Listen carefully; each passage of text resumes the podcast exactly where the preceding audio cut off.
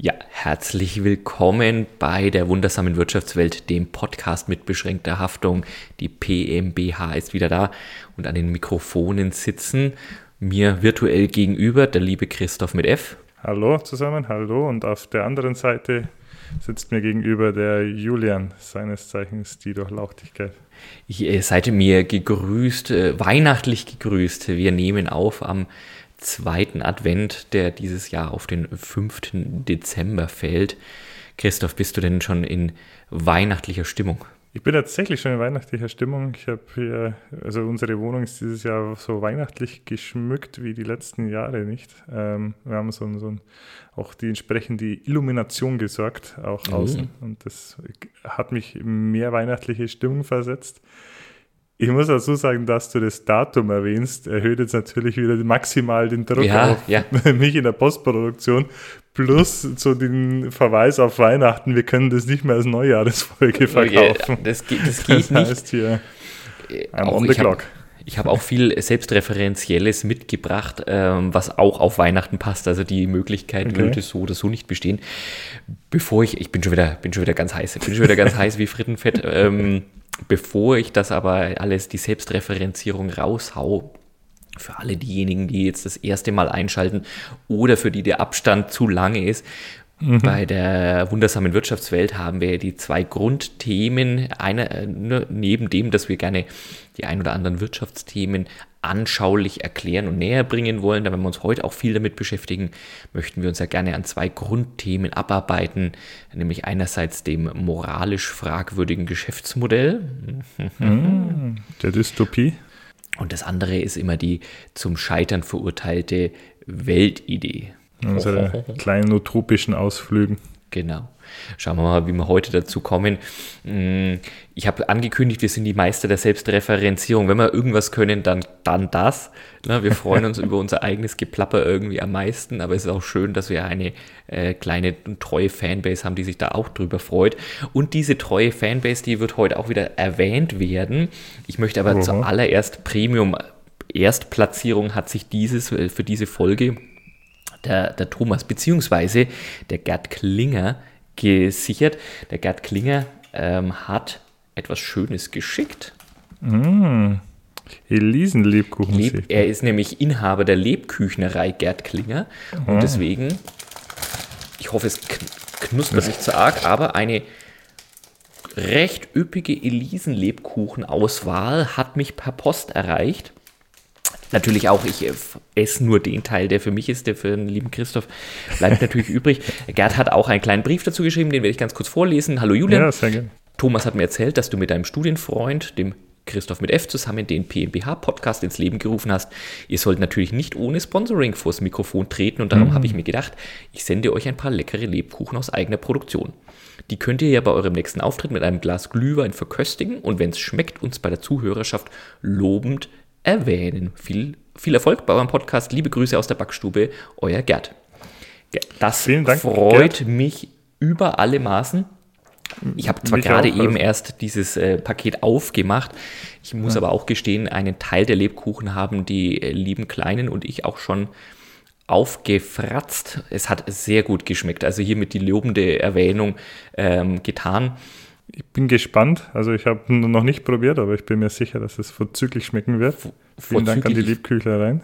Ja, ich werde gleich, ich werd gleich ins äh, Mikrof Ich werd, hm? Lebküchlerei. Lebküchnerei. Lebküchnerei. Genau. Lebküchnerei. Okay. Der, vielleicht noch eine Selbstreferenzierung. Wir haben es ja bislang, ein, wir sind fast ein Jahr alt mit unserem PMBH-Podcast. Wir haben es noch nicht hm. geschafft, eine eigene Website an den Start zu bringen, haben schon die diversen Domains gesichert. Hm.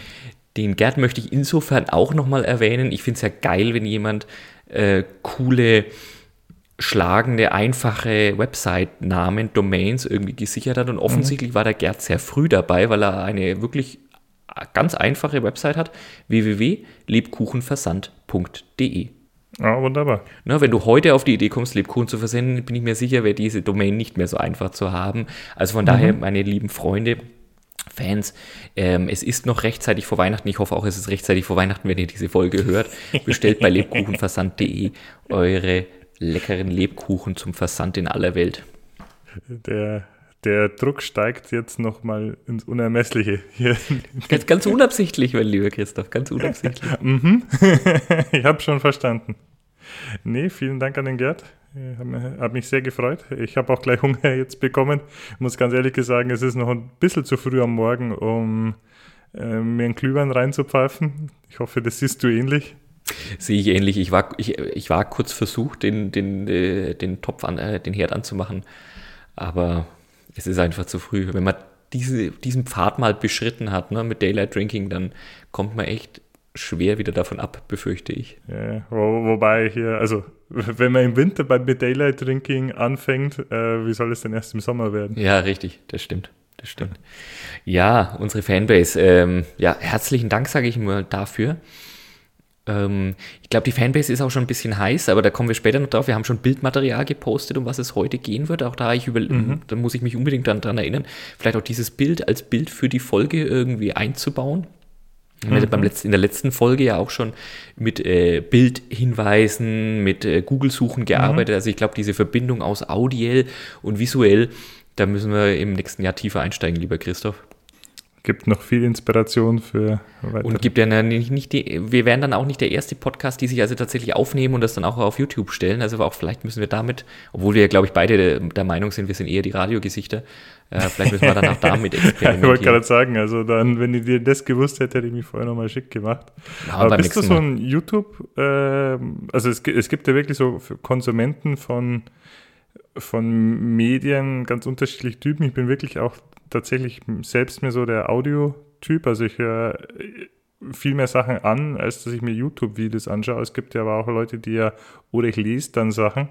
Äh, es gibt aber ja auch Leute, die eigentlich sich alles auf YouTube anschauen. Gehörst du da dazu? Also ich bin Tutorials und so weiter. Tatsächlich sehr, sehr stark in den letzten Monaten auf YouTube geschwenkt. Okay. Aber vor allem eben auch wegen Inhalten, die, die es sich lohnt anzuschauen. Ne, so das ein oder andere Handwerker-Tutorial zum Beispiel. Bin dadurch aber, ne, wenn der Algorithmus mal gecheckt hat, du bist für sowas anfällig, bin ich jetzt eben auch letztens auf eine auf einen Inhalt gestoßen und deswegen, ne, da, da hat der, derjenige, der etwas erzählt hat, das schön als YouTube-Video aufgebaut, aber das war halt eigentlich, mhm. hat er auch dann so erklärt, dass er einen Podcast hat und dass er eigentlich einen Podcast-Inhalt hat, eben mit einfachen Bildern mhm. und am Ende sich selber aufgenommen beim ähnlich wie wir es jetzt gerade, wie er vor seinem mhm. Mikrofon sitzt und der, den Content, den er da also rein erzählt hat, der mhm. war mitnichten zu rechtfertigen, dass es ein, ein, ein visueller Inhalt ist und dass der hat genauso gut als audioeller Inhalt funktioniert. Mhm. Da habe ich mir drauf gedacht, so, naja gut, wenn das das Nebenprodukt des Aufnehmens ist, einfach zu sagen, na gut, dann schneidet man noch irgendwie zwei, drei äh, Bilderchen irgendwie rein, dann geht es auch. War aber ehrlicherweise auch nur ein 10 Minuten Inhalt, während wir ja wieder stark in die Stundenrichtung gehen für unsere Episoden. Ja, absolut. Und also so Interviews zum Beispiel höre ich mir auch lieber an und muss es nicht unbedingt sehen. Ich kenne aber ja. auch Leute, die sagen, so ein Interview, wenn sie da kein Gesicht dazu sehen, dann ja, ist genau. nicht so, genau. nicht so spannend. Genau, genau. Aber apropos YouTube, du hast ja auch nochmal zum Thema Sprengen und Explosionen. Ah, schön. Äh, weil du sagst, äh, du schön. schaust dir Inhalte an, die sich lohnen anzuschauen. Das habe ich nicht gesagt. Auch. ja, ich, auch. Ich würde sagen, Großteil meines ähm, YouTube-Konsums ist tatsächlich auch eher schwachsinniges Ablenkung, äh, Video, äh, Filmclips und so weiter von irgendwie lustigen oder, oder sonstigen äh, Filmen. Und da kommt man dann auch auf sowas, was, äh, was ich dir, was ich euch, den lieben Fans in unserer WhatsApp-Gruppe schon geteilt habe.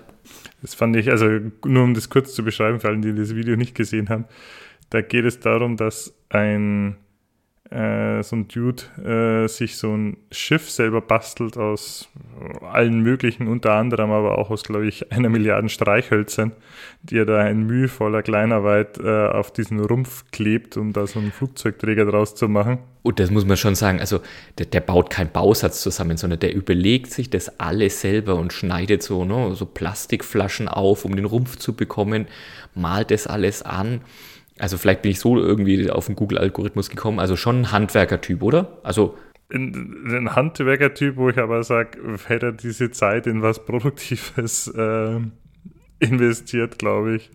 Also er, er, baut da dieses Schiff. Es hat eigentlich null Zweck, wieso er diese, also Effizienz ist, glaube ich, jetzt nicht so das sein Stichwort. Das hat nee. null Sinn. Ich habe mir gedacht, das mit den Streichhölzern, das wird am Schluss irgendwas so, dass das so einen Ketteneffekt ergibt, aber das ist einfach halt nur äh, weil er denkt, das schaut am besten aus und klebt Mhm. da eine Milliarde Streichhölzer mühevoller Kleinarbeit dahin, nur um dieses Schiff da am Schluss zu sprengen, wo ich dann in seinen Gartenteich ähm, Großartig, oder? wo, wo ich sage, hey, ich, wieso was bauen, um was zu sprengen? Gibt, es gibt da so viel. Also ich bewundere ja solche Menschen. Also den in seiner, ich habe es ja auch geschrieben in dem WhatsApp-Chat, das ist eines der geisteskrankesten Videos, die ich mir jemals angeschaut habe, weil ich die, ich finde den Typen geil. Einerseits die Fähigkeit aus allerweltsgegenständen ohne Anleitung sowas zu bauen. Und wir reden da über ein Schiff, über, einen, über ein Modell von einem Flugzeugträger. Du, das sind ja bestimmt ein Meter, eher ein Meter zwanzig, was der da zusammengebaut hat. Das ist ja nicht irgendwie klein. Ohne Anleitung baut er aus Zeug aus auf einigem Abfall, ne? Oder halt, oder halt Sachen, die übrig sind. Jetzt nicht Abfall im Sinne von äh, alte Bananenschalen, aber halt so ein altes Motherboard, das er halt irgendwie zerschneidet, damit es dann halt am Ende und diese Geisteskraft zu sagen, ich baue das so zusammen, ich mal das an und dann schaut es irgendwann auch wirklich nach einem coolen Modell aus. Also das hat er, finde ich, schon hinbekommen. Dann noch dazu diese Energie und diese Zeit da reinzusetzen, das auch wirklich zu einem Grad zu bringen, wo man sagt, das schaut hey, anständig aus. Also wenn jetzt hier, wenn er das Video an der Stelle geschnitten hätte und zu sagen, ich baue auch fro- from scratch und from junk irgendwelche coolen Modelle nach, hätte wäre schon erfüllt. Und es danach dann aber auch noch zu sprengen. Wie geil ist das denn? Wie geil Ja, ich ist hatte ein das denn? bisschen Mitleid mit dem Kerl. Muss ich ganz ehrlich sagen. Ich teile die Begeisterung nur bedingt. Ja, also, nur, ja, okay, ich sehe schon. nur, nur ohne, ohne dich jetzt da wieder so Also zu, du sehr, zu sehr downen zu wollen, aber Also du bist Sprengen schon, schon nach wie vor dabei, verstehe ich, aber schon Sprengen eher von Sachen, die früher mal einem die Zweck gedient haben und die jetzt aber weg können. Das, das einfach nur Sprengen, dem Sprengen willen, da fehlt dir so der Zugang. Kann ich das so zusammenfassen? Ja, also äh, das kam dazu, dass ich, bevor ich dieses Video gesehen habe, habe ich, glaube ich, einen Tag davor einen Artikel gelesen über einen Sprengmeister, der da die, ich weiß nicht mehr, was für eine Brücke war, aber halt eine riesengroße Brücke gesprengt hat und was da alles drin war und so. Und ich muss sagen, ich glaube, der hat gar nicht mal so viel mehr Energie da reingesteckt, wie dieser Kerl, um diesen Flugzeugträger zu bauen und dann zu sprengen. Und äh, da weiß ich nicht, da denke ich mir, Junge, du hast so eine Geisteskraft, du könntest doch auch was Sinnvolleres in deinem Leben machen, außer irgendwie so YouTube-Videos hochzuladen. Aber vielleicht ähm, denke ich dazu konservativ. Möglicherweise, möglicherweise. Ja. Wir haben irgendwas fällt mir, ach, ich, irgendwas hatte ich mir noch notiert zum Thema. Klar, selbstreferenzielles, mein Lieber. Wir haben es jetzt gerade schon gesagt, wir sind vor Weihnachten. Wir hatten natürlich auch vor gut einem Jahr eine nette Weihnachtsfolge, eine wunderbare, ähm, vielleicht zum Scheitern verurteilte Geschäftsidee, vielleicht noch eine Geschäftsidee, die unbedingt aus der Taufe gehoben werden muss. Lasst mich hören was ihr davon denkt. Der Christoph mit F hatte ja die Idee erdacht, für Leute, die nicht wissen, wie man gut schenkt, was man schenken soll, speziell an Weihnachten, einen Gutschein zu schenken, und zwar für eine Geschenkeberatung. Ist allen damit geholfen. Ist allen damit geholfen. Die nicht wissen, was sie schenken sollen, die können einfach einen Gutschein schenken und diejenigen, die nicht, äh, die glauben zu wissen, was sie schenken sollen, äh, aber nicht gut schenken, die bekommen den Gutschein Wäre es aber eigentlich fies, wenn du zum Beispiel vom Partner, von der Partnerin einen Gutschein für eine Geschenkeberatung geschenkt bekommen würdest? Das ist eigentlich dann schon ein Zeichen, so deine Geschenke bislang waren weniger gut bis scheiße. Hier kriegst du mal eine Beratung für was Anständiges zum Schenken. Ja, aber das ist ja, also, ist ja Das ist schon irgendwie zwei Seiten der Medaille, ne? Ja, das ist halt Aber ich bin- die, die, die Frage, wie du mit diesem Feedback umgehst. Und das Ja. ist ja lösungsorientiert. Also er will ja das, sucht eine Lösung, um es besser zu machen. Sehr schön, sehr schön. Und wir hatten ja auch schon, und jetzt baue ich die Brücke zu dem, der auch einer unserer sehr, sehr aktiven Fans, der Gregor, hat mich wieder auf eine ganz wunderbare Geschichte gebracht. Ähm, bevor ich darauf eingehe, unser moralisch fragwürdiges Geschäftsmodell ist jetzt auch schon mehrfach rum, rumgeschwirrt. Ich werde es gleich für euch verbinden, warum das was äh, Aktuelles ist und wie es in die, unsere Selbstreferenzierung packt. Aber wir haben ja ein paar, auch ein paar Eltern und- in unserem Hörer- und Fankreis. Äh, Christoph, du kanntest es, glaube ich, auch nur aus der, eher nur aus der Presse, noch nicht aus eigener Erfahrung, die Tonis. In, also ich kann es nicht aus eigener Erfahrung, ich kann es aber auch nicht aus der Presse, sondern ich habe das bei einem Kumpel, der Ja. ähm, auch Vater ist, ähm, mal gesehen, äh, diese Tony-Boxen. Und also da, Tony-Boxen. ich hatte davor überhaupt keine Ahnung, dass das ex existiert. Und das war vor, glaube ich, so, ja, so einem guten Jahr, eineinhalb Jahren.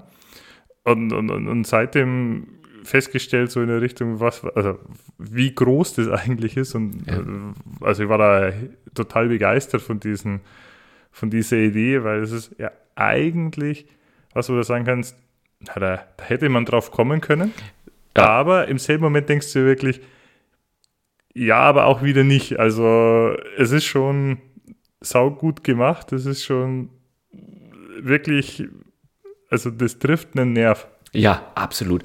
Also ich möchte heute eigentlich, Sie sind kein Sponsor, gleich schon mal gesagt. Mhm. Ich möchte eigentlich nicht zu viel Werbung für Sie machen, weil ich hoffe, vielleicht kriegen wir ja noch ein Sponsoring oder vielleicht jetzt auch mhm. im Nachgang. Ich werde es jetzt gleich verbinden, warum es einen aktuellen Bestand hat. Aber wie du schon sagst, die Tony-Box, äh, vielleicht äh, einmal beschreiben für Leute, die es mhm. nicht kennen. Das ist so ein Würfel, ich würde mal sagen, Würfel so 12, 15 Zentimeter, vielleicht auch 20 Zentimeter, 20 Zentimeter, 20 Zentimeter Kantenlänge.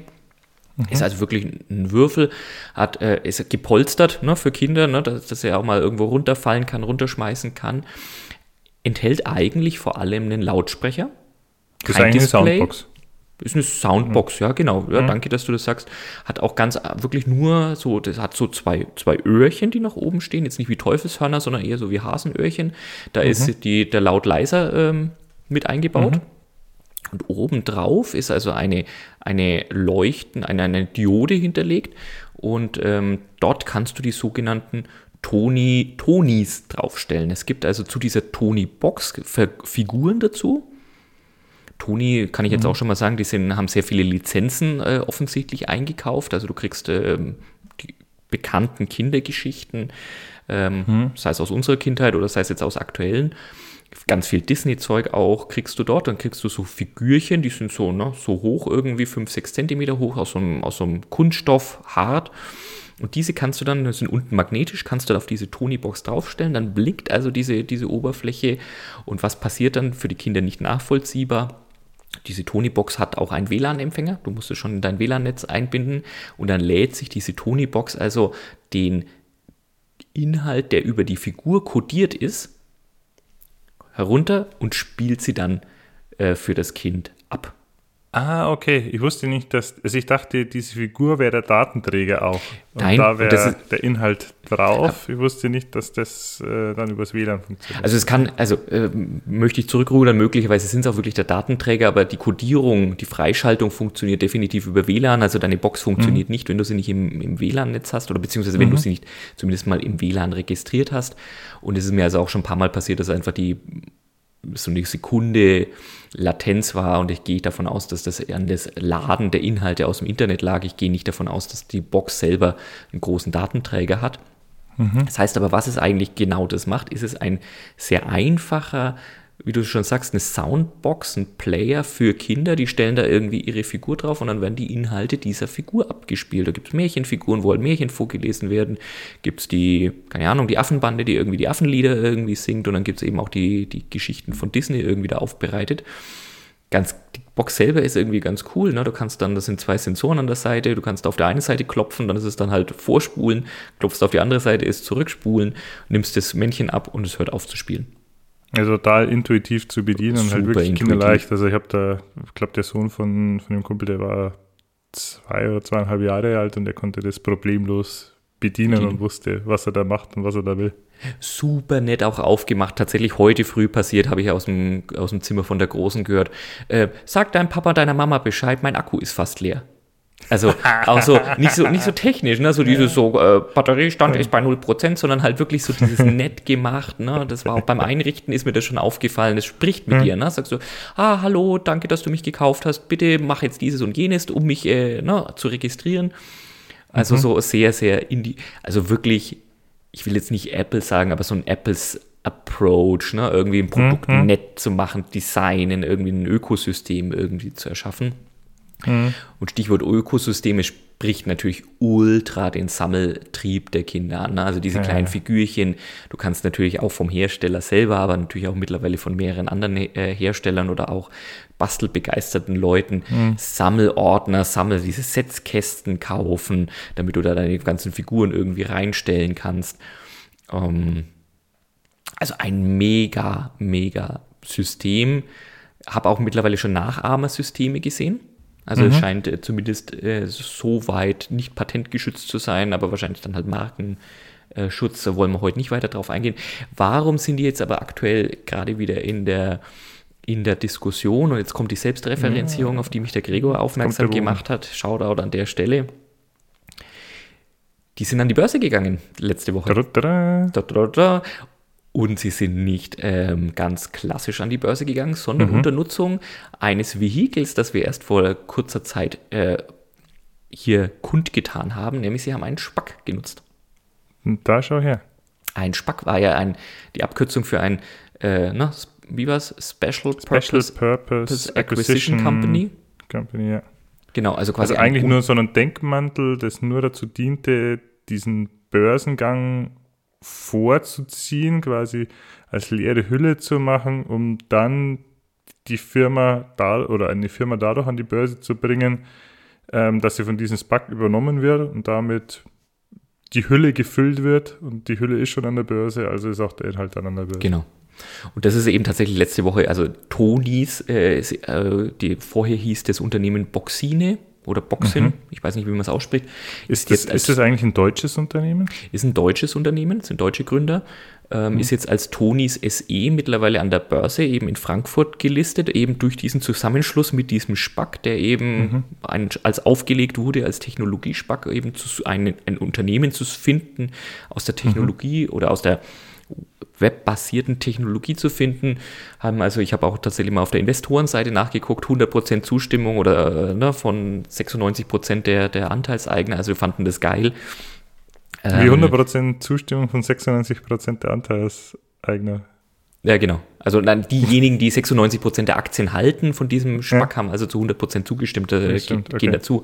Müssen also fantastische Zustimmungsraten sein, mhm. muss ein echter Business Case sein. Ähm, es gibt natürlich keine ganz genauen Details, aber man kann damit rechnen, dass ungefähr 400 Millionen Euro Einlage durch diese, also Bareinlage für diese neue Firma durch den Aktien, äh, durch diesen mhm. IPO, durch diesen äh, Gang an die Börse erwirtschaftet worden sind. Der Aktienkurs ist auch direkt so arg gestiegen. Tonis, das Unternehmen, dieses neu geschaffene Tonis SE war letzte Woche zwischenzeitlich einmal 1,6 Milliarden äh, Euro wert. Wow, wow, von der Notierung der Aktien her. Mhm. Die sind also nach mhm. äh, auch direkt äh, gestiegen. Muss also fantastisch gewesen sein. Es war vermutlich dann, oder es war dadurch, wenn du sagst, ähm, die, der Aktienkurs ist so nach dieser Ankündigung, nach dieser Fusion gestiegen, natürlich für die Leute, die in diesen SPAC investiert haben, natürlich dann auch ein lukratives Geschäft, weil. Hochlukrativ, ja, äh, ja. hochlukrativ. Ähm, ja, ich äh, werde den lieben Gregor mal fragen, wie er denn an diese Nachrichten herangekommen ist, ob er vielleicht gegebenenfalls sogar einer der Investoren war und werde zurück berichten. Mhm. Nur weil du gesagt hast, du warst dir nicht sicher, wie groß das ist. Die, dieses Unternehmen gab's, hat irgendwie Ende 2016 die Tony Box an den Markt gebracht, ist jetzt also mhm. gute fünf Jahre altes Produkt. Mhm. Laut eigenen Angaben bislang zweieinhalb Millionen von diesen Boxen verkauft und circa 24 Millionen, Millionen von diesen Figürchen dazu. Also, also zu jeder Box ungefähr 10 Figuren. Ja, Figuren verkauft. Nur um den gemeinsam den Business Case mal zu rechnen. Die mhm. Tony Box selber, die gibt es momentan so ungefähr für 70 Euro im Handel. Mhm. Machen wir mal 2,5 Millionen. Mal schauen, ob mein Taschenrechner das alles mitmacht. 2,5 Millionen mal 70 haben wir schon 175 Millionen okay. an Erlösen, wenn wir sagen, jede von den Tony-Boxen ist für ungefähr 70 Euro über die Ladentheke gegangen. Halt mal die 175 Millionen fest im Kopf, mein Lieber. Und dann sind 24 Millionen von diesen Figürchen über die Ladentheke gegangen. Und wie viel was kostet eine Figur? Die gehen so für 10 bis 15 Euro über die Ladentheke. Okay, also noch einmal, äh, wie viel hast du gesagt? 24 Millionen? 25 Millionen, also da haben sie ja vermutlich, also dann lass es, lass es 250 Millionen sein. Genau, 250 Millionen, Euro. einfach mal der Näherung halber. Ja, dann bist du bei 3, 425 Millionen. 425, ja. 450 Millionen. Also fast eine halbe, genau, kann man ein bisschen aufrechnen, ähm, ne, irgendwie dann doch irgendwie fast eine halbe Milliarde umgesetzt damit in den letzten fünf Jahren. Das ist, glaube ja, ich. Wo, wobei du musst sagen, es geht ja noch eine Handelsspanne. Ich wollte gerade also, sagen, also das also ist der Handelsumsatz. Ne, ich habe jetzt nicht äh, recherchiert, ob sie einen Webshop haben oder nicht, müssen eine Marge mhm. davon abziehen. Ich könnte mir vorstellen, im Spielzeughandel, wenn du sowas an den Markt bringst, ist da bestimmt eine Marge von 40 bis 50 Prozent drauf. Ähm, mhm. Aber es sind trotzdem ganz erhebliche Umsätze, die da so ein, ja, gerade dem Startup entwachsenen Unternehmen in fünf Jahren geglückt sind. Mhm, also so, lass es irgendwo so in der Größenordnung 200, 300 Millionen Euro Umsatz sein, die die sein und vermutlich massive Wachstumsraten und das ist also jetzt ja noch kein Umsatz, wo du sagst, das ist jetzt ein Milliardenunternehmen. Wenn du jetzt mal überlegst, die sind ja wenn du jetzt sagst, wie viel waren sie wert? 1,6 Milliarden? 1,6 Milliarden waren sie jetzt mal zwischenzeitlich notiert in der ersten Woche. Äh, also das heißt, die sind ja dann trotzdem, um es mal in Verhältnis zu setzen, achtmal so viel wert wie alles, was sie bisher verkauft haben. haben. Und nicht nur, was sie alles, also nicht nur, was sie bisher an Gewinn gemacht haben, sondern was sie bisher einfach nur verkauft also, haben hohe, hohe Erwartungen mit eingepreist. Mhm. Ähm, aber auch da, man muss sagen, das System ist ja cool. Ne? Es ist, äh, du hast diese Figürchen, das ist irgendwie Hartplastik aus der Spritzgussmaschine, mhm. das kann nicht technologisch so anspruchsvoll sein. Die Box an sich ist cool gemacht, aber wahrscheinlich auch einfache Technik. Was werden mhm. die brauchen? Lizenzen, klar, ne? die ganzen aktuellen Sachen musst mhm. Lizenzen abdrücken, haben aber den Eindruck, den ich habe, also wir sind tatsächlich Durchschnittshaushalt, also bei uns fliegen bestimmt da oben zehn Figuren rum. Gibt es mhm. auch ein paar freie Inhalte, ne? da werden die wahrscheinlich auch den ein oder anderen Content möglicherweise in Zukunft selber produzieren, um die Spanne für sich noch weiter zu erhöhen. Mhm. Aber am Ende ist es halt genau das. Und Musik, am Ende ist es tatsächlich genau das Musikverwertung. Ne? Und ob du mhm. jetzt eben das Musikstück, das Hörbuch über Spotify abspielst, hm. oder über eine Tonybox abspielst, der Aufwand und so weiter ist dasselbe für die Musikindustrie. Aber wenn ich mir anschaue, für wie viel das tatsächlich diese Figur verkauft worden ist, ist es am Ende, muss es ein erhebliches Preispremium sein, äh, mhm. was da eben pro Musik oder pro Hörspielstück erlöst wird.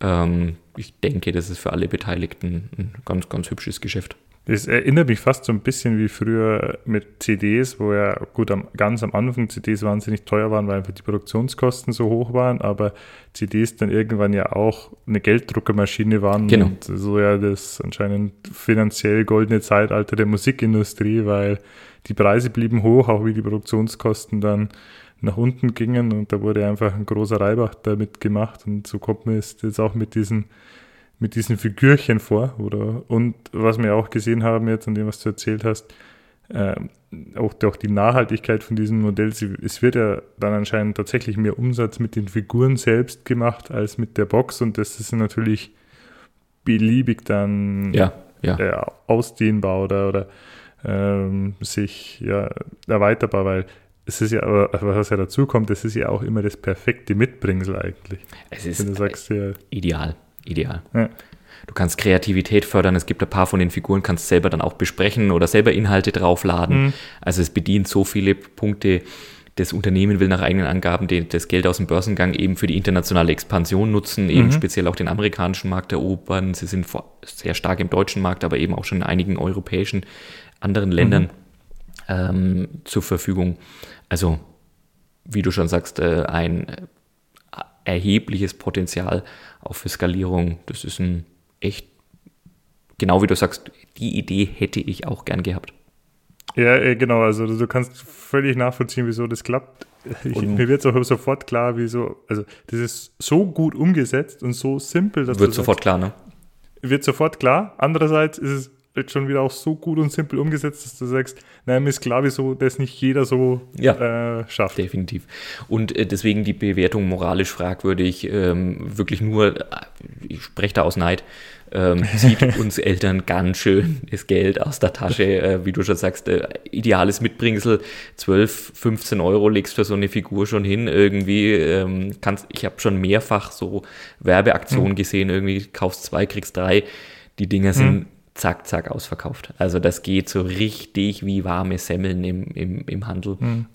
Und ähm, wie gesagt, hoher Sammeltrieb bei den Kindern, moralisch hoch fragwürdig äh, uns, uns armen Eltern gegenüber.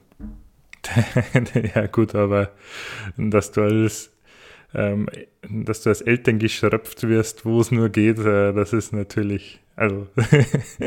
wir würden es auch so machen. Wir würden es Ja, wir würden es so genauso machen, genau. Vielleicht ist das der, unser nächstes moralisch fragwürdiges Geschäftsmodell. Du, ähm, Christoph.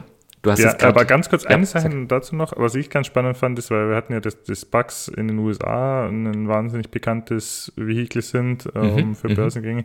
Ich fand es tatsächlich spannend, dass es ähm, bei deutschen Unternehmen jetzt hier war oder dass es hier ein deutsches Investition so Gut, dass du erfolgreich sagst. geklappt hat. Ähm, hatte jetzt das wenige Presse, die ich darüber gelesen habe, also auch der, mhm. der, die, die Inhaber dieses Spacks, die das aufgesetzt haben, also auch in, institutionelle Anleger, äh, Investoren, die es nicht mhm. zum allerersten Mal machen, aber sagen jetzt auch, das ist jetzt so schon einer der ersten wirklich großen deutschen ähm, mhm. Cases und hoffen dann natürlich schon auch damit zeigen zu können, dass es für auch eben für deutsche Wachstumsunternehmen eine durchaus attraktive ähm, Idee sein kann, die, wie du schon sagst, eher bislang sonst aus dem angloamerikanischen mhm. äh, bekannt ist, um jetzt da ne, das erste Mal so ein Beispiel hier auch zu zeigen.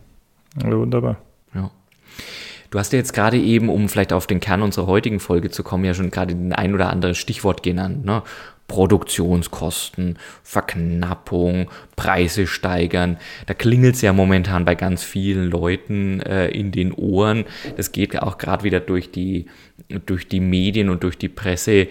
Christoph, ähm, du hast mir ja auch, äh, es ging ja auch in unserer Fangruppe schon rum, ich zeige das trotzdem jetzt mal ganz kurz in die Kamera und werde es eben versuchen, dann auch äh, für euch medial aufzubereiten.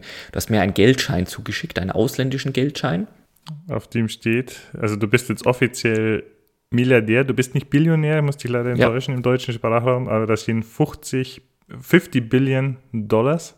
Also 50 Milliarden Zimbabwe-Dollar bin ich jetzt der ähm, Eigentümer. Ich bin stolz wie Bolle. Ähm, ich finde es auch wahnsinnig ja, human von dir oder, oder, auch bescheiden, dass du nach wie vor mit mir diesen Podcast aufnimmst äh, als Milliardär ich glaube, der Umrechnungskurs ist das Entscheidende an der Stelle. Ähm, hast, hast, du, als du diesen Geldschein in die Hand bekommen hast, ein Gefühl dafür entwickelt? Ähm, du warst, hast ja die, die, die Region bereist vor einiger Zeit, ähm, mhm. was so der Gegenwert von 50 Milliarden Zimbabwe-Dollar ist?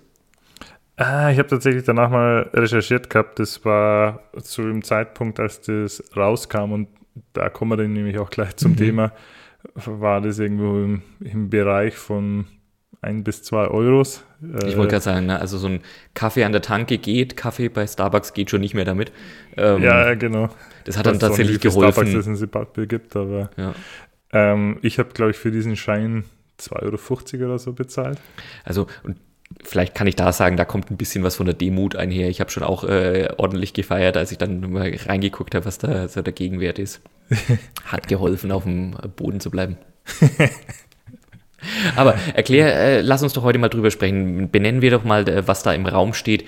Es ist, äh, es wurde mir in einem Erklärvideo als Gespenst äh, erklärt oder angepriesen. Es geht um Inflation. Darüber wollen mhm. wir heute sprechen. Und Inflation hat ja viele Facetten und viele Gesichter. In dem Fall von diesen ähm, Schein, glaube ich, ist so dieses wirklich dieses Schreckgespenst, was auch manche noch aus der Vergangenheit oder aus der Historie, zum Beispiel in, ähm, zu Zeiten der Weimarer Republik in Deutschland und so noch kennen, von so einer Hyperinflation, wo man mit dem Gelddrucken oder mit den Anpassen nicht mehr nachkommt, weil ähm, die, der, die Preissteigerungen einfach so astronomische Züge annehmen, dass man dann am Schluss für, äh, wie viel waren es, 50 Billionen Dollar nicht mal mehr einen Kaffee bekommt. Aber ähm, ich weiß nicht, ob du das auch in der Presse verfolgt hast, diese Tage. Es ist ja auch jetzt gerade in, bei uns das Thema Inflation geistert ja durch die Wirtschaftspresse und genau. die Angst vor einer Inflation nicht in diesem Ausmaße, aber ähm, doch von einem, in einem überdurchschnittlichen Maße. Ja, lass uns da vielleicht mal einsteigen, bevor wir die Themen zu arg mhm. durcheinander bringen. Wir werden bestimmt die Geschichte gucken müssen. Du hast gerade schon was von Hyperinflation und Gelddrucken gesagt. Du hast jetzt gerade was von Inflation in, in, in Deutschland, in der aktuellen Situation gesagt. Lass uns das mal versuchen, in die verschiedenen Bestandteile runterzubrechen. Ähm, Inflation. Was genau müssen wir uns darunter vorstellen? Was, ist, was muss der geneigte Hörer und unser Fan sich unter Inflation vorstellen? Das Lustige bei Inflation ist ja, glaube ich, jeder kann mit dem Begriff was anfangen, aber ich weiß das nicht. Das glaube ich wiederum nicht.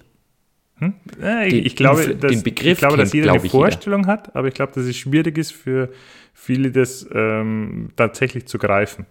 Genau. Ich glaube auch, der, der Begriff ist bekannt. Ich glaube, ganz mhm. viele Leute haben gar keine Idee, was das bedeutet. Deswegen, wir haben ja auch einen Bildungsauftrag, nicht mhm. nur, ähm, dass wir uns äh, köstlich amüsieren über das, was wir so lesen und, und hören, sondern auch einen gewissen Bildungsauftrag, den wir wahrnehmen wollen. Inflation bedeutet ja am Ende eine Preissteigerung. Ja, also wenn wir heute über Inflation, gestiegene Inflation sprechen, dann sprechen wir erstmal über gesteigerte Preisniveaus. Kannst mhm. du soweit schon mal mitgehen, Christoph? Ja. Soweit würde ich mitgehen. Okay. Das heißt, wenn wir jetzt heute, ich habe äh, Anfang der Woche gehört, für äh, November oder Oktober, also wir haben ja in, wenn wir über Statist oder volkswirtschaftliche Entwicklungen, statistische Festlegung von solchen Zahlen, haben wir immer eine leichte Verzögerung dabei. Das heißt aber, die derzeitige Inf Inflationsrate wird für Deutschland mit etwas über 5% angegeben.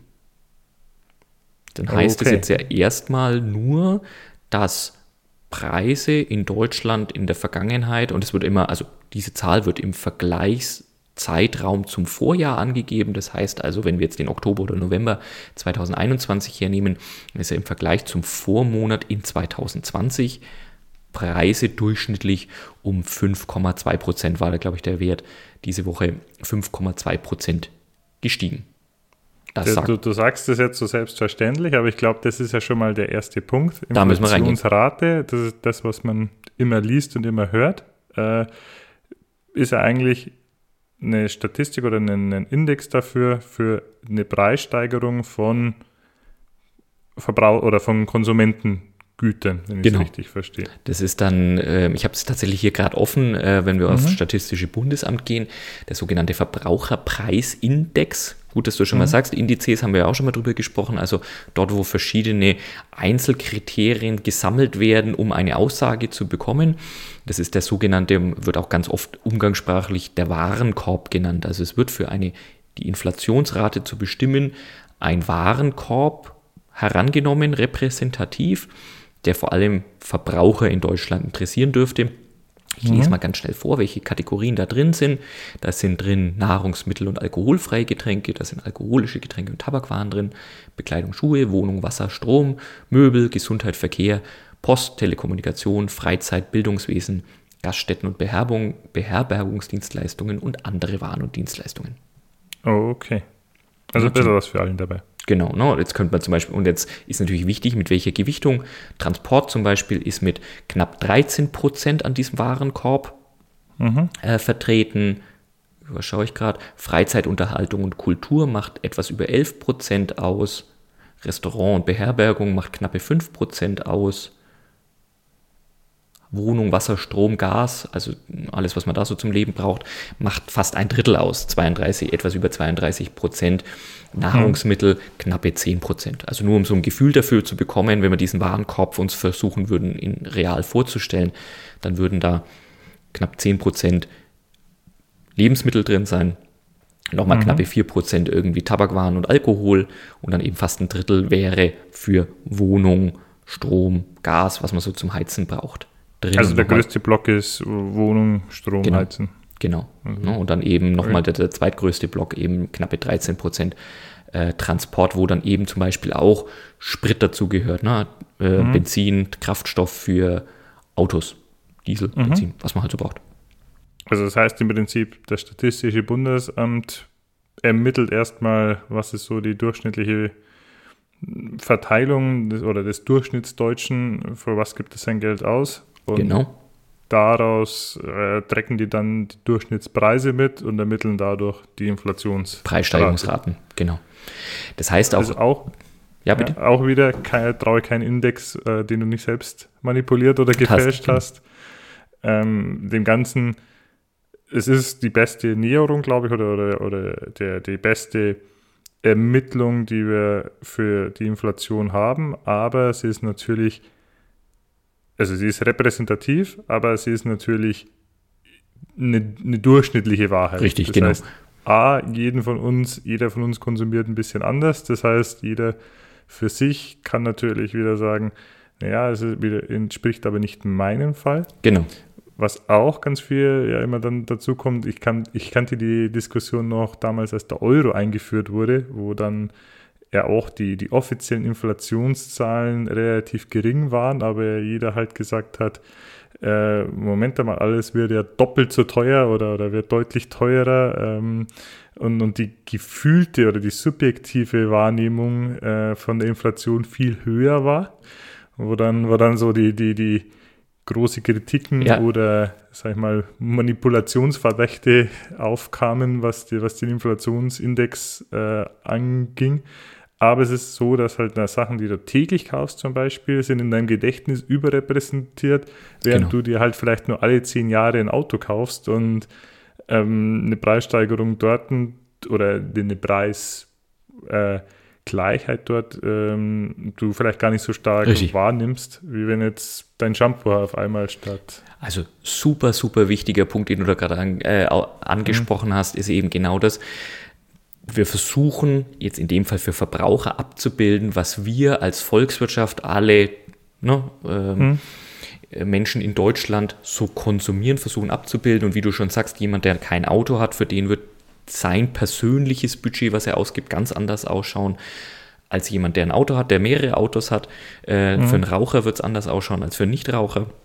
Für jemanden, der mhm. sehr reiseaffin ist, wird es anders ausschauen als für jemanden, der sagt, ich, äh, ich bleibe maximal im, im Garten oder im Schrebergarten sitzen. Also das schaut ganz unterschiedlich aus. Wir werden aber auch dann gleich, wenn wir über die aktuelle Situation sprechen, mal im Hinterkopf behalten, Wohnen, Strom, Gas, ne, sehr, sehr, mhm. hoch bewertet in dem, in, dem, in dem Warenkorb, Benzin oder generell Transport sehr hoch bewertet in dem Warenkorb. Das sollte man ganz kurz festhalten. Den anderen Punkt, den du gerade angesprochen hast, ist, glaube ich, sehr, sehr wichtig und das hat was mit dem Euro, was du gerade gesprochen hast, zu tun. Mhm. Inflation als Konzept, also steigende Preise, muss man immer auch im Zusammenhang mit der sogenannten Kaufkraft sehen. Mhm. Na, Kaufkraft ist das, was auch wieder allen Haushalten, die wir so uns in Deutschland so vorstellen, äh, zur Verfügung steht wenn wir sagen, wir haben Geld verdient, ne, über unsere Arbeit oder über unternehmerische Tätigkeit, also das Geld, das uns dann am Ende auch wieder für zum Ausgeben, für Konsum zur Verfügung steht. Ne, ja, okay. Diese beiden Niveaus, das Preissteigerungsniveau, die Inflation auf der einen Seite und der die Kaufkraftveränderung auf der anderen Seite, das ist das erklärte Ziel ähm, der Politik, naja, weniger der Politik, sondern eher einer Währungspolitik, einer Geldpolitik, diese Niveaus halbwegs im selben Korridor zu halten. Und deswegen, wenn wir die Euro-Einführung vom Christoph gerade nochmal heranziehen, gab es damals keine wirklichen hohen Inflationsraten, objektiv. Gefühlt bin ich bei dir, hat jeder drüber geklagt zu sagen, na warte mal, das, was vorher eine Mark gekostet hat, kostet jetzt einen Euro. Mhm. Gleichzeitig war natürlich auch dein Gehalt was vorher in Mark war, waren jetzt, ne, ist in, in Euro umgerechnet worden. Also das sind auch Kaufkraft ist sehr stark mitgestiegen. Deswegen gab es keine tatsächlichen Preissteigerungen, zumindest der Statistik nach. Naja, also ich hatte damals noch kein Gehalt, aber wenn ich damals 1000 äh, D-Mark bekommen habe, ich danach nicht 1000, 1000 Nein, Euro natürlich Gehalt nicht, bekommen. aber es war, auch, es war auch tatsächlich so, dass keine der Preise so umgerechnet worden ist. Das war ja, also sehr nee, viel. Nee, klar, aber du hattest dieses Beispiel gebracht mit und, und diese Beispiele gab es ja, dass Sachen, die D-Mark gekostet, dann Euro gekostet haben. Aber eben die, nicht so. Die gab es aber nicht im großen Stil, Nein, aber das die wurden halt unheimlich stark wahrgenommen. Und deswegen wollte ich gerade sagen, das war, wenn überhaupt, subjektive Wahrnehmung und hm. herbeigeredet. Statistisch hm. war es nicht so. Genau. Also vielleicht auch da im, im Sinne der, der, der ne, kollektiven mhm. Information und äh, Kampf gegen Falschinformation. Es war also nie der Fall, dass wenn der Euro-Einführung irgendwo ein Euro hingemalt wurde, wo vorher D-Mark stand. Das war, wenn dann überhaupt in Randbereichen statistisch für uns als Volkswirtschaft, für uns speziell für die deutsche Volkswirtschaft definitiv nicht der Fall. Deswegen mhm. haben wir auch damals keine hohen Inflationsraten gehabt, weil eben unsere Kaufkraft und das, was wir ausgeben mussten, mehr oder weniger im selben Rahmen geblieben sind. Dass sich mhm. seither Preise natürlich sehr stark weiterentwickelt haben und heute etwas sehr viel mehr Euro kostet, als es damals noch in D-Mark gekostet hat, das ist mhm. sehr wohl der Fall, weil wir jedes Jahr eine leichte Inflation haben und leichte Inflationsraten von 1 bis 2 Prozent gelten tatsächlich auch volkswirtschaftlich, ökonomisch gesehen als wünschenswert. Ja, lass uns da vielleicht einmal ganz ja. kurz einsteigen, weil du hast gesagt, ähm, vorhin, wir sprechen von 5% Inflation jetzt im Vergleich zum Vorjahr momentan. Mhm. Aber vielleicht auch, um das mal einzu, ähm, ja, einzukategorisieren. Also du hast ja gesagt, erstrebenswert oder, oder normal ist alles so bis 2 bis 3 Prozent. Genau. Das ist so, sag ich mal, eine natürliche, gesunde Inflation. Wieso das gesund ist, da kommen wir, glaube ich, gleich nochmal mhm. drauf. Mhm. 5%, muss ich mir jetzt da schon Sorgen machen oder ist das etwas, wo ich was mal vorkommt. Dann lass uns drauf schauen. Lass uns drauf schauen, aber mhm. ich glaube, dafür müssen wir vorher noch verstehen, was sind Treiber von Inflation, bevor wir auf diese aktuelle Situation gucken. Mhm. Ich habe ja bislang so verstanden, Inflation, also eine starke Preissteigerung oder stärkere Preissteigerungen in eben diesem äh, repräsentativen Warenkorb, wo kommen die her? Die können vor allem eben daher kommen, dass die Preise für Güter entweder tatsächlich steigen, mhm. und zwar halt auf breiter Fläche, das kann dann auch vor allem auf Rohstoffe und, und, und, und Vorprodukte der Fall sein. Das kann mhm. vor allem eben auch Energieträger als mhm. Grundlage für vieles, und dann eben nicht nur für deine persönlichen Fortbewegung, sondern eben auch für viele chemische Prozesse, Herstellungsprozesse. Na, wenn Strom teurer wird, dann merkst du es eben nicht nur in deinem Privathaushalt, dann merkst, merken das die vielen verarbeitenden Betriebe da draußen, die viel Strom brauchen, natürlich auch, merken das, mhm. dass sie sagen, oh, wir müssen ja für die Herstellung unserer Ware viel mehr an Strom ausgeben und das schlagen wir dann, versuchen wir umzulegen auf die Preise, die unsere Kunden kaufen müssen. Also getrieben durch ja, Kostensteigerungen. Und genau. wenn du jetzt gerade auch sagst, gerade Thema Rohstoffe ist ja oft auch, und das war, erinnert mich zum Beispiel ganz viele Sachen, was, was in den 80er Jahren der Fall war, wo wir eine hohe Inflation hatten, ohne jetzt da diesen historischen Teil so stark vorzugreifen, aber da war es ja ein Thema ähm, Verknappung, Ölkartell, äh, OPEC, äh, also weniger Angebot zum Beispiel an Rohstoffen, an Öl, an Erdgas da. Oder wenn Wladimir Putin wieder irgendeinem osteuropäischen Nachbarstaat den, Öl, äh, den Gashahn zudreht, dann kommt es zu einer Verknappung genau. von, von Angebot und dadurch ähm, bei gleichbleibender Nachfrage zu einem großen Preissteigerung. Genau, und jetzt sind wir wirklich an den ganz, ganz grundlegenden Theorien von Marktmechanismen, vielleicht auch bei den gescheiterten Weltideen, ich will gar nicht so weit vorgreifen, aber genau das, was du beschrieben hast, führt unweigerlich zu steigenden Preisen, wenn hm. Dieselbe Nachfrage, also dieselbe Menge Leute mit demselben Menge Geld auf wenig trifft, dann werden mhm. die Preise steigen, weil derjenige, der sagt, ich habe was, ich verkaufe es, dann wird es zum höchstmöglichen Preis verkaufen. Mhm. Umgekehrt, und da schlagen wir jetzt dann gleich die Brücke zum bisherigen, nach Angebot ist eigentlich gleich geblieben. Weltweit ist die Nachfrage ne, nach Corona oder mitten jetzt in Corona überall mhm. zeitgleich sehr stark angestiegen. Mhm. Also wollen sehr viele Leute das, dasselbe, also selbes mhm. Prinzip. Diejenigen, die was haben, sei es Computerchips, sei es Rohöl, sei es was auch immer, Gas, sagen gerade, naja, ihr wollt alle, alle was davon haben. Mhm. Dann bitte ich mal diejenigen zur Kasse, die eben am meisten dafür bereit sind auszugeben. Und diese Preissteigerungen, Hersteller muss momentan mehr ausgeben, um Strom zu bekommen, Apple muss mehr äh, ausgeben, um an Chips zu kommen. Unsere vielen Automobilhersteller in Deutschland müssen gerade mehr ausgeben, wenn sie überhaupt an die Chips rankommen. Das wird mhm. sich in gesteigert, zeigt sich schon und wird sich auch zukünftig in gesteigerten Preisen widerspiegeln, weil sonst wäre, würde es ja zu Lasten der Margen gehen. Und das wollen ja auch viele Unternehmer nicht so haben. Da auch wieder den Bogen zu spannen, um zu einer letzten Folge, wird, also auch mit dem Thema, wo wir gesagt haben, Logistik und es gab zu einer ganz großen Verknappung an hm, dem Logistikangebot und dazu massiven Preissteigerungen, weil, also A, durch diese ähm, durch Schließung von Her Häfen wegen, wegen Covid, mhm, gerade genau. in, China, durch dieses, äh, wie, wie, ist das Schiff nochmal? Ever Achso, die ähm, Ever Given? Im Suezkanal. Ja, ja, genau. Jetzt darf ich es nicht mit Evergrande verwechseln, irgendwie Nein, der nein, mobile ich Konzern, verwechsel's der in China gerade vor die Hunde geht. Ne, das war Evergiven, glaube ich. Ja, genau.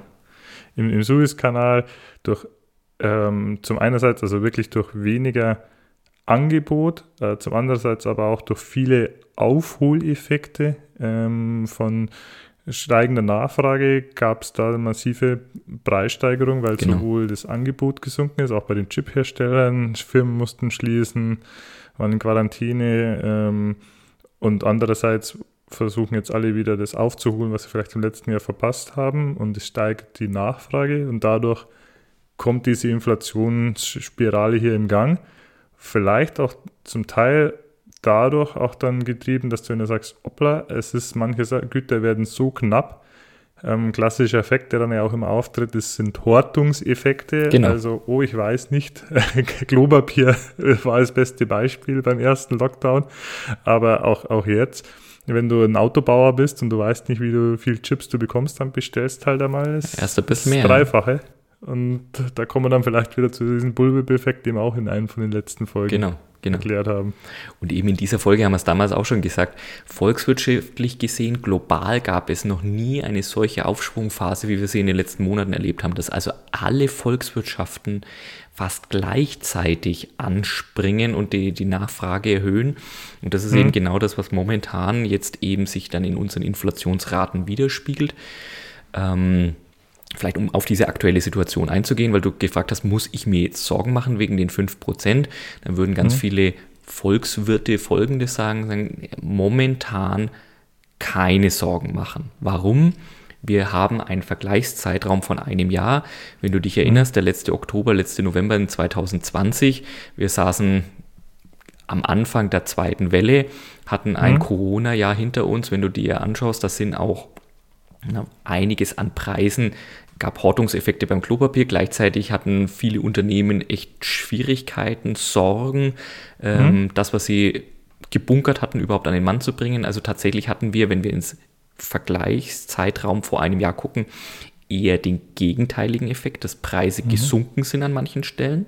Also wir tatsächlich auch in einer Deflation, das ist der, der Umkehrschluss waren, also dass tatsächlich Preise grundlegend gefallen sind. Das heißt also, wir haben ein unterdurchschnittliches Niveau im Vergleichszeitraum. Also ist jetzt der, Mhm. die Steigerung, ne, fällt jetzt einfach stärker aus, rechnerisch gesehen, als sie Obwohl im Vergleichszeitraum absolut- Also, das ist ja immer so, war für mich einer der ganz großen Aha-Effekte in den, in den Statistikstunden auf der Schule, dass man, ja, wenn man absolut den, gleichen Rückgang hat und dann wieder von dort steigert, aber die Basis natürlich eine andere wird, ist.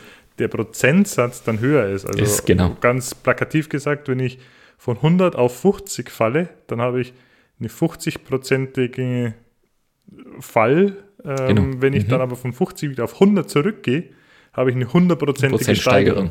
Genau. Also das ist tatsächlich eine Erklärung, dass wir sagen, wir haben ne, die Niveaus, genau wie du es, wie du es gerade äh, mathematisch erklärt hast, sind unterschiedliche. Was wir aber auch sehen, und deswegen haben wir vorhin schon mal über Kaufkraft gesprochen, sehr viele Tarifabschlüsse, die jetzt in der letzten Zeit ge ähm, gemacht wurden. Viele Unternehmer, viele Arbeitgeber haben sehr wenig zusätzlich verdient in den letzten, in den, in den letzten Monaten. Das heißt also, die Kaufkraft in Deutschland, weil wir jetzt auf die deutschen Zahlen gucken, ist weniger stark gewachsen, als im Vergleichszeitraum die Preise angezogen sind. Das spielt da eine, eine Rolle. Das haben sich viele eben zurückgehalten, gesagt, oh, Corona und schlechte Zeiten und so weiter. Wir wollen die Unternehmen jetzt nicht übergebührlich ver- belasten. Viele Tarifkämpfe sind halt eben sehr moderat abgelaufen, haben sich eben drauf geeinigt und jetzt passiert eben genau das andere. Und deswegen spüren es gerade so viele Leute sehr, sehr stark, dass wir eben den Nachfrageeffekt, von dem du gerade gesprochen hast, der ist da, weltwirtschaftlich. Ne? Es ist eben Kampf gerade um Strom und um Öl, um Holz, um seltene Erden, um Mineralien, aber eben auch diese ganzen Vorprodukte. Ich habe es ja schon vor ein paar Folgen erzählt. Versuch mal nach wie vor im Baumarkt irgendwie Abflussrohre zu bekommen, ja, wo du sagst, eins der größten Commodity-Produkte ist immer noch ausverkauft. Das heißt also, der Preisdruck ist da für Güter Mhm. Und umgekehrt merken wir es eben, und deswegen, das ist jetzt gerade der Effekt, warum es eben groß in die Medien getragen wird, auch, weil jeder den Effekt merkt. An der Tankstelle, die Preise sind hoch, wie, also nicht hoch wie nie, aber sehr, sehr, sehr hoch. Mhm. Mieten sind, wir haben in den letzten Jahren einen Immobilienboom in Deutschland gehabt. Mieten steigen an aller Orten, Kaufpreise steigen an aller Orten, aber jetzt kommt eben genau das dazu. Heizöl, Gas, Strom steigt überall, die, ne, und plötzlich steigen auch dazu parallel eben Preise in deinen, ne, im Supermarkt für die ganzen Waren, mhm. für im Weihnachtsgeschäft die Geschenke, weil eben tatsächlich an vielen Stellen in der fertigenden Industrie wirklich Rohstoffknappheit vorhanden ist und auf der anderen Seite nutzen natürlich auch, und das wollen wir, wollen wir auch nicht verhehlen, der ein oder andere Unternehmer die Situation, dass eh überall die Preise steigen, sondern dann schlage ich auch gleich noch ein bisschen was oben drauf. Also wir haben tatsächlich genau diese Preissteigerungseffekte, die umgelegt werden auf die Verbraucher. Und auf der anderen Seite fühlt sich besonders stark für uns an, weil gesamtwirtschaftlich die hm. Einkommen sich nicht im selben Maße steigern wie die Preise. Und durch diese Spanne, dann spürst du plötzlich diese 5% und mhm. sagst, oh, das ist ja gar nicht so witzig, Hoppala. wenn sich der Julian hinsetzt und sagt, ja, 5% ist gar nicht so wild, musst du ja, nur die Vergleichszeiträume statistisch anschauen. Gibt ganz viele Leute da draußen, die merken es gerade ganz erheblich.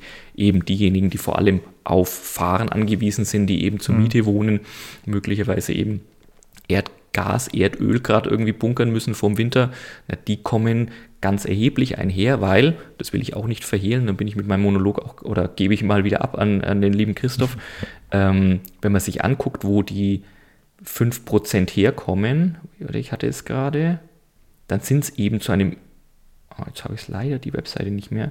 Nicht, nicht, nicht, nicht. Doch, ich habe es hier. Wenn wir die Inflationsrate eben anschauen, dann gilt hm. die für diesen gesamten Warenkorb. Mhm. Wenn man sich dann eben die Verbraucherpreise Nahrungsmittel anschaut, dann sind die um 4,4 Prozent aktuell gestiegen. Mhm. Also starker Anstieg, aber sogar in diesem Vergleichswarenkorb unterdurchschnittlich stark angestiegen. Mhm.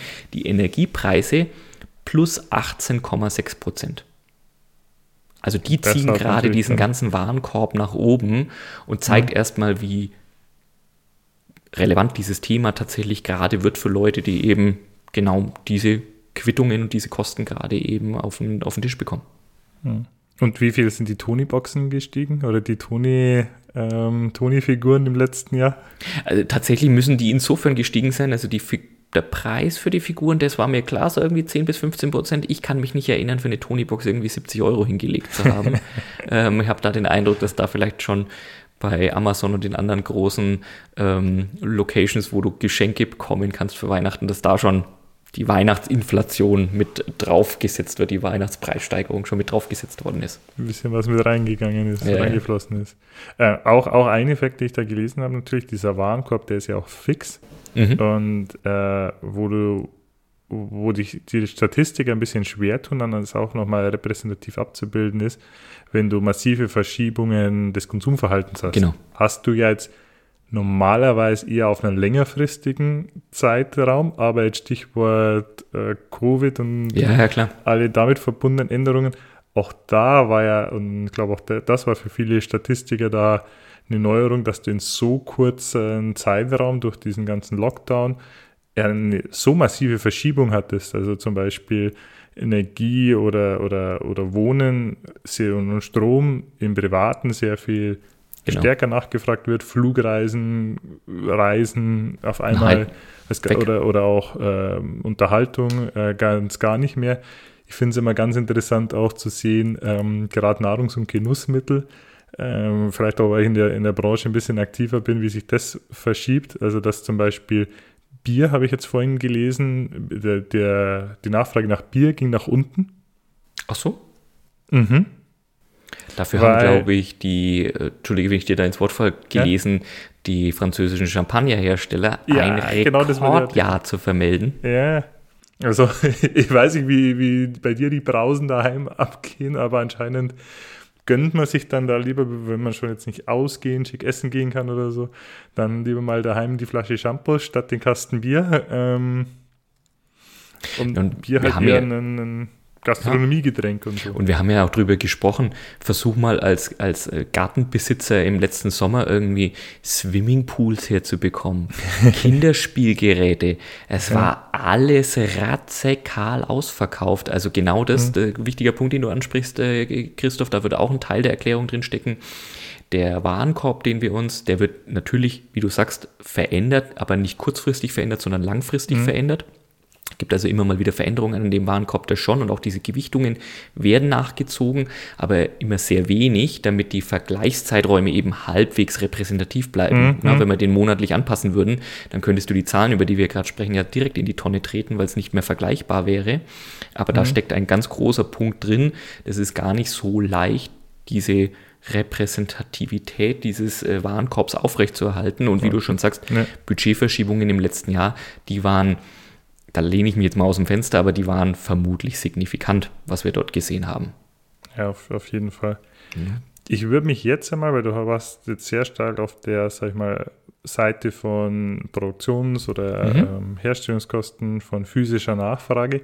Ich würde mich jetzt Gibt's mal an? auf das ganz dünne Eis ähm, von einem Schlagwort be bewegen wollen, was beim Thema Inflation auch immer ähm, sofort erwähnt wird.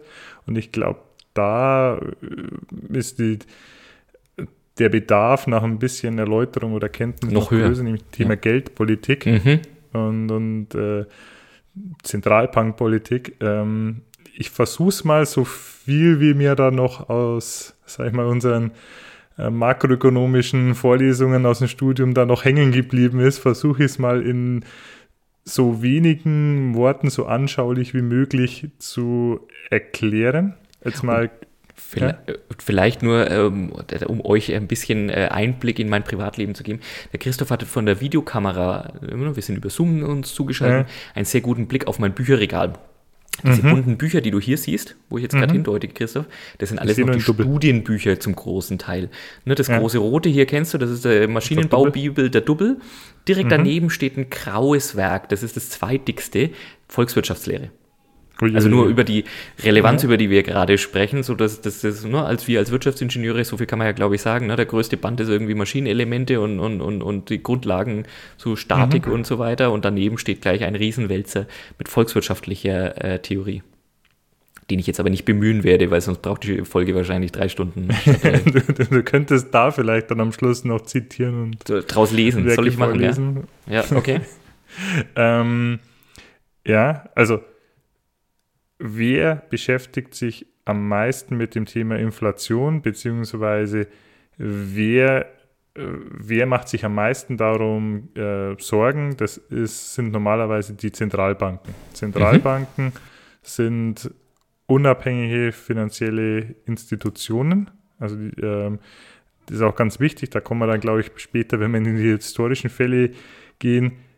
Es ging meistens schief, äh, wenn Zentralbanken nicht unabhängig waren, weil das war oft dann der Auslöser dafür, dass es sogenannte Hyperinflationen gab, wo dann ähm, ja, die Inflationsraten in den, im, im Tausenderbereich lagen und sich täglich, also diese, diese Bilder, wo, wo täglich dann die Preisschilder in der Früh kostet die Butter noch eine Mark und am Abend schon 10 Mark und am nächsten Tag dann 100 Mark. Da war meistens der Fall, wenn, Zentralpoli wenn Zentralbanken nicht unabhängig agiert haben, sondern, äh, politisch sondern im Sinne von oder im Sinne von Regierungen, weil ja. Zentral, mhm. Zentralbanken sind jetzt keine Banken im eigentlichen Sinne, sondern eine, eine staatliche Institution, ähm, die diverse Ziele hat in der europäischen Raum, die Europäische Zentralbank, deren vorderstes Ziel ist tatsächlich ähm, die Inflation zu kontrollieren. Und die haben ein Ziel, glaube ich, von mittelfristig 2 bis 3 Prozent mhm. Inflationsrate. Und die haben dann verschiedene Instrumente, um da dem Ganzen entgegenzusteuern, sogenannte geldpolitische ähm, oder monetäre Instrumente. Weil im Prinzip ist ja auch nur Inflationsrate ein Ausdruck davon, dass du sagst, okay, physisch steigt mein Angebot an, also du tauschst ja immer Geld gegen Güter und Dienstleistungen. Mhm, genau. du denkst auch gerade an die Homer Simpson-Folge. Hm, Geld, Geld kann ich ge gegen Waren und Dienstleistungen tauschen. Da steckt aber so viel Wahres drin bei den Simpsons. Also. ich würde jetzt nicht sagen, wir könnten unseren ganzen Podcast mit Simpsons-Erklärungen bestreiten, aber wir würden weit kommen. Ja. ähm, und das eine ist natürlich, dieses, dieses Angebot an Waren und Dienstleistungen, also das ist das, was du vorhin gesagt hast, einfach nur Angebot und Nachfrage auf einem physischen Level. Auf dem nächsten Level ist es einfach nur das Angebot an Waren und Dienstleistungen einerseits. Und was brauchst du immer dazu? Das Angebot an Geld andererseits. Wie steht das im Verhältnis? Verhältnis, genau. Und, und äh, dadurch natürlich die Frage, wie viel Geld ist denn da im Vergleich zu wie viel Güter und Dienstleistungen sind denn da? Güter und Dienstleistungen jetzt wirklich auf einer ganz makroökonomischen äh, Welt gemessen, steigert sich dadurch, indem die Wirtschaftsleistung steige, äh, steigt. Also wenn das Bruttoinlandsprodukt um 3% steigt, dann heißt es, es sind im Vergleich zum Vorjahr 3% mehr Waren und Dienstleistungen da. Jetzt, wenn im gleichen Maße ähm, das Geld, die Geldmenge um 10% steigt, dann ist ähm, aber gleichzeitig auch mehr Geld da. Das heißt, überproportional viel mehr Geld. Du kannst überproportional viel mehr für deine Waren und Dienstleistungen verlangen, Langen, weil ja. das Angebot an Geld viel stärker steigt und dadurch kommt es zur Inflation. Da habe ich, glaube ich, ein ganz gutes Beispiel auch äh, gesehen, vielleicht um dann nochmal einzusteigen, um es nochmal runterzubrechen. Mhm. Du für dich, Christoph, sagst, dein Ge Einkommen, dein Gehalt wird von heute auf morgen verdoppelt. Findest du, erst, findest du erstmal geil? Mhm. Ja? Wird sehr wahrscheinlich dazu führen, dass du hast mehr Geld auf deinem mhm. Konto und wirst vermutlich mehr von diesem Geld nehmen in den Konsum stecken. Vermutlich. Ne? Teurere mhm. Stereoanlage, doppelte Stereoanlage, zweites Auto, was, was auch immer. Mhm. Besseres Essen. You name it. Mhm wenn das uns allen passiert, wir alle kriegen einfach plötzlich das Doppelte. Wir die kaufen aber nicht das Doppelte daraus. Schaffen aber nicht das Doppelte daraus, hätten wir einfach nur die Geldmenge verdoppelt, aber mhm. nicht die Waren, die du da dafür kaufen kannst und würde genau mhm. dazu führen, einer Inflation, nämlich dass die Preise sehr schnell steigen, weil mhm. im Endeffekt der eine Euro, der jetzt wie gesagt für alle plötzlich aus einem Euro zwei Euro wurde, einfach mhm. weniger wert geworden ist. Mhm. Jetzt gehen wir mal das Gedankenspiel noch weiter. Der Christoph kriegt das Doppelte, aber alle anderen kriegen sogar das Dreifache von ihrem Geld. Dann hätte der Christoph sogar, obwohl er faktisch mehr Scheine hätte und die Zahl auf dem Konto größer wäre, faktisch mhm. sogar wäre er ärmer geworden im Vergleich zu allen anderen, wenn die das Dreifache plötzlich auf ihrem Konto haben und demnach mit sehr viel mehr Geld auf dieselbe Warennachfrage draufgehen würden und einfach sagen können, jo, ich kann ja aber jetzt plötzlich 10 Euro ausgeben, wo man vorher 2 Euro dafür ja, ausgegeben klar. haben, weil ich 10 Euro zur Verfügung habe. Mhm. Also, äh, Greifst du so ein bisschen sehr, auf? Ne? Ja, nein, ein sehr, sehr anschauliches Beispiel. Vielen Dank dafür, weil das ist ein sehr abstraktes Thema. Super abstraktes Thema. Ja. Und hängt am Ende vielleicht nur um den Punkt damit mhm. genau zusammen zu sagen, wir haben uns ja darauf geeinigt, auf diesen Konsens eingelassen, diesem Papier, wo eine Zahl draufsteht, mhm. einen Wert beizumessen. Ne, und mhm. diesen Wert dann eben genau, wie du sagst, gegen Ware am Ende einzutauschen. Und jetzt kommen wir eben genau auch an diese sehr, sehr grundlegenden Mechanismen zu tun, zu sagen, wie du schon sagst, wenn plötzlich mehr Geld da ist, dann ist ja erstmal mehr, möglicherweise mehr Scheine da oder mehr Nullen auf irgendwelchen digitalen Kontos. Aber wie du schon sagst, mhm. heißt nicht automatisch, dass das, was wirklich physisch greifbar ist, was Wert hat, mhm. deswegen plötzlich mehr zur Verfügung ist. Ja, äh, genau das ist es. Und ähm, da auch dieser, dieser Punkt, also diese Geldmenge wird durch die Zentralbanken insofern direkt und indirekt kontrolliert. Früher war, hast, wie du gesagt hast, da, da, da gab es die Scheine Papier und da wurde dann einfach die, die Notenbankpresse angeschmissen oder nicht angeschmissen und dadurch kam dann wirklich physisch mehr Scheine im Umlauf. Und da jetzt so heutzutage, und, und das ist, glaube ich, wirklich eines der, der abstrakteren Sachen daran, die man, ich, vers, ich versuche dieses klassische Beispiel, das wir, das du in den ersten Stunden normalerweise immer erklärt bekommst, wie Geldmenge entsteht, mhm. nämlich durch Kreditvergabe. Also, dass du sagst, okay, der Julian hat jetzt 1000 Euro, die bringt er zur Bank. Was macht die Bank damit?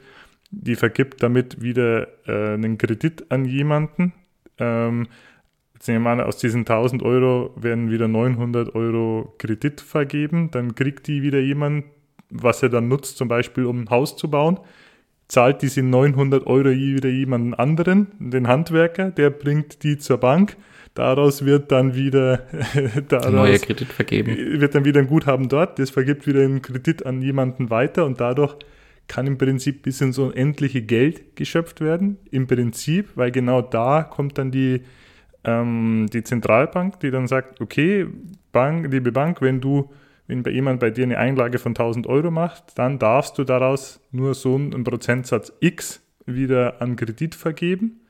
Und dadurch reguliert man das Ganze dann. Also Beispiel, wenn sie sagt, ähm, weil, weil da, da, dadurch dieser, dieser, sag ich mal, dieser Schneeballeffekt der Kreditvergabe wieder eingebremst wird. Also wenn Sie sagen, 10% musst du als Reserve zurückhalten, dann können aus diesen 1000 Euro Einlage 10.000 Euro werden. Wenn genau. Sie sagen, du musst aber 20% davon zurückhalten, dann können aus diesen ähm, 1000 Euro Einlage 5000 Euro werden. Genau. Da, ohne jetzt da die, die genauen Rechenschritte das müsste man jetzt einfach glauben. Das ist Basis für eine ganz neue Folge, weil es ja da auch viel ja. mit, da können wir auch in die Vergangenheit schauen, ne? die letzten Wirtschaftskrisen, mhm. Bankenkrise, wie nicht mhm. nur Stabilität und Sicherheit für Einlagen, sondern eben genau wie du sagst, was ist der geldpolitische Hintergrund dafür, eben jemanden nicht zu erlauben. Mhm. sagen, wenn du 1000 Euro vom Julian als Guthaben bekommst, dann erlauben wir dir das nicht, die 1000 Euro weiterzurechnen. Dann geht es ja mhm. nicht nur um die Einlagensicherung von den 1000 Euro vom Julian, sondern eben, wie du mhm. sagst, volkswirtschaftlich damit zu sagen, wie viel Geld wird denn dann erneut damit geschöpft in den verschiedenen Schritten, mhm. die du gerade aufgezeigt hast. Genau. Plus, also das ist ein Instrument, nämlich diese, die, die Geldreserven. Das andere, das klassische, was jeder kennt ähm, oder jeder mal gehört hat, ist so Leitzins, ähm, mhm, das im Prinzip genau. einen Zins vorgibt, für, zu denen sich Banken wieder bei der EZB Geld leihen können und natürlich da auch wieder Angebot und, und Nachfrage. Wenn du den hochschraubst, dann sinkt auch das Angebot oder sinkt auch die Nachfrage nach Krediten und dadurch auch, auch dadurch wird wieder diese, diese Geldschöpfung durch weitere Kredite eingebremst. Momentan sind wir bei ja, 0% oder glaube ich sogar bei negativen ja, genau. Prozentsatz. Äh, also ist das eigentlich ein Instrument, das Ihnen noch massiv zur Verfügung stehen würde, um, weil du sagen würdest, was würdest du machen, um eine Inflation einbremsen zu wollen? Du würdest genau zu versuchen, diese Geldmenge zu verringern, damit eben der Wert des Geldes nicht weiter verfällt, äh, um weniger halt Angebot an genau. Geld wirklich zu haben. Dazu müsstest du Zinsen steigern oder halt ähm, die, die, die Reserven erhöhen. Ähm, sie machen es momentan nicht, weil sie A, noch nicht, wie du gerade gesagt hast, diese 5% sich noch keine Sorgen drum machen wegen diesem Effekt vom letzten Jahr und weil das natürlich auch umgekehrt den Effekt hat eben ein klassisches Beispiel, du als Häuslebauer sagst, es wird wahnsinnig viel gebaut, weil die Zinsen oder die Kredite so niedrig sind. Also es kurbelt natürlich dann an anderen Stellen die Wirtschaft an.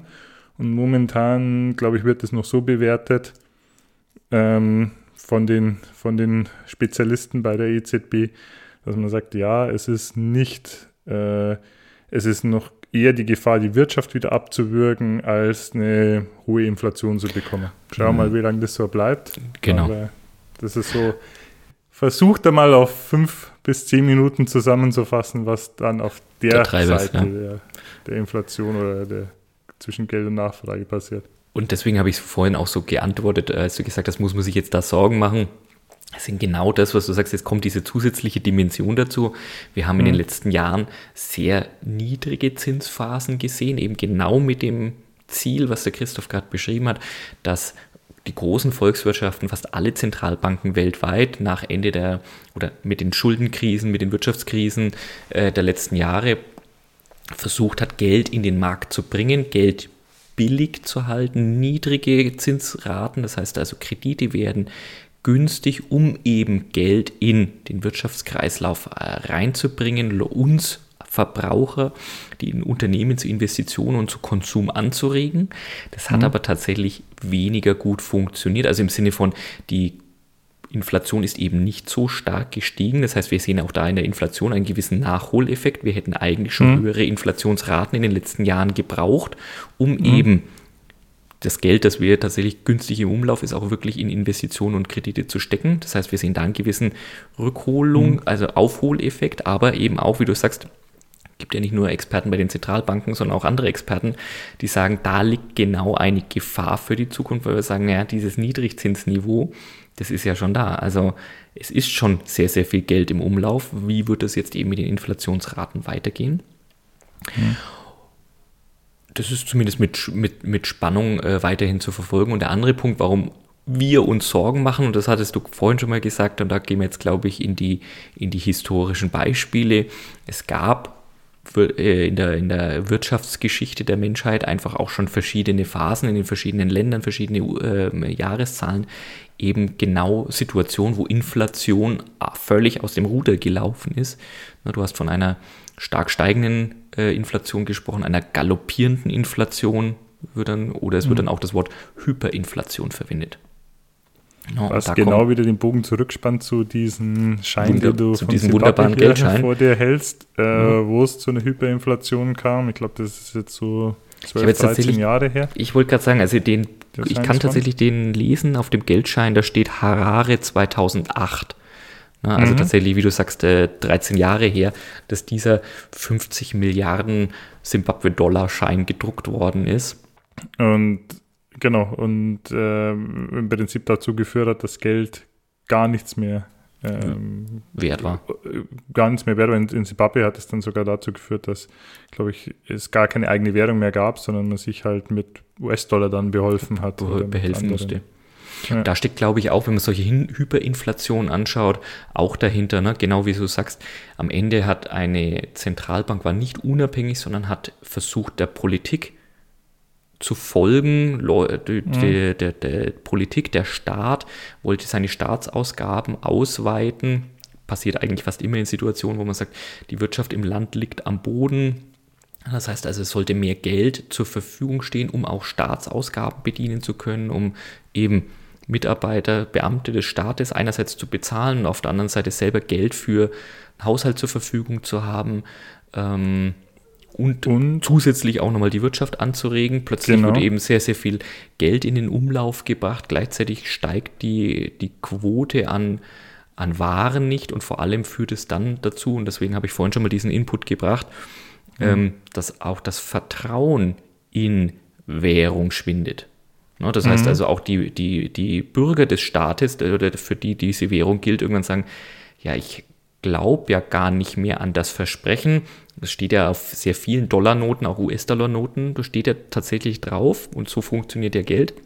Mhm. I promise to pay the bearer on demand. Also am Ende ist ein Geldschein nur ein Schuldschein und sagt, wir, wir haben uns darauf geeinigt, hier 50 Milliarden Zimbabwe-Dollar dem Wert beizumessen und I promise. Und dem kannst und du vertrauen oder du kannst ihm. Und wenn der Staat natürlich oder die, die, Regierung dieses Versprechen einseitig, mhm. ich will jetzt nicht sagen bricht, aber ausweitet, indem sagt, na, ich drucke jetzt noch so eine Note und noch so eine Note und noch so eine Note und habe damit ja plötzlich, wie du sagst, Geld geschöpft, wo am mhm. Ende derjenige, der den Schein in die Hand bekommt und eben sagt, ich kann ja gar nicht das, was gestern noch 50 Milliarden wert war, damit kaufen, sondern nur noch das, was morgen dem möglicherweise an Geld beigemessen wird, dann schwindet so Vertrauen, dann erodiert eben so, und dann, dann steht so ein, tatsächlich auch immer so ein Währungssystem vom Kollaps.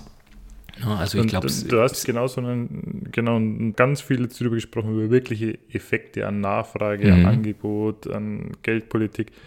Jetzt mal alles, sage ich mal, in diesem ganzen Schaubild, ja, hat einen, hat einen gewissen, dieses richtig physische dabei, hat einen, hat einen gewissen Anteil, aber gerade im Thema Inflation und gerade wenn es dann, sag ich mal, die Schwelle zu stärkeren Inflationsraten übersteigt und in diese Richtung Hyperinflation geht, ist immer die Psychologie auch mit dabei genau. und Erwartungen bzw. Vertrauen in entsprechende Institutionen oder, ähm, oder Märkte oder an, in, dem, in dem Wert des Geldes das ein, was, was darauf gedruckt ist. Ich habe da ein ganz gutes Beispiel, wenn ich äh, meine Wirtschaftsfacharbeit damals in meinem Wirtschafts-LK ja, ging über, über äh, Wirtschaftskrise in Argentinien und da war es so, also Lateinamerika war ja auch, oder ist ja, wenn du dir anschaust, wo sind höchste Inflationsraten? Letztes Jahr die höchste Inflationsrate weltweit war wo? Venezuela. Mhm.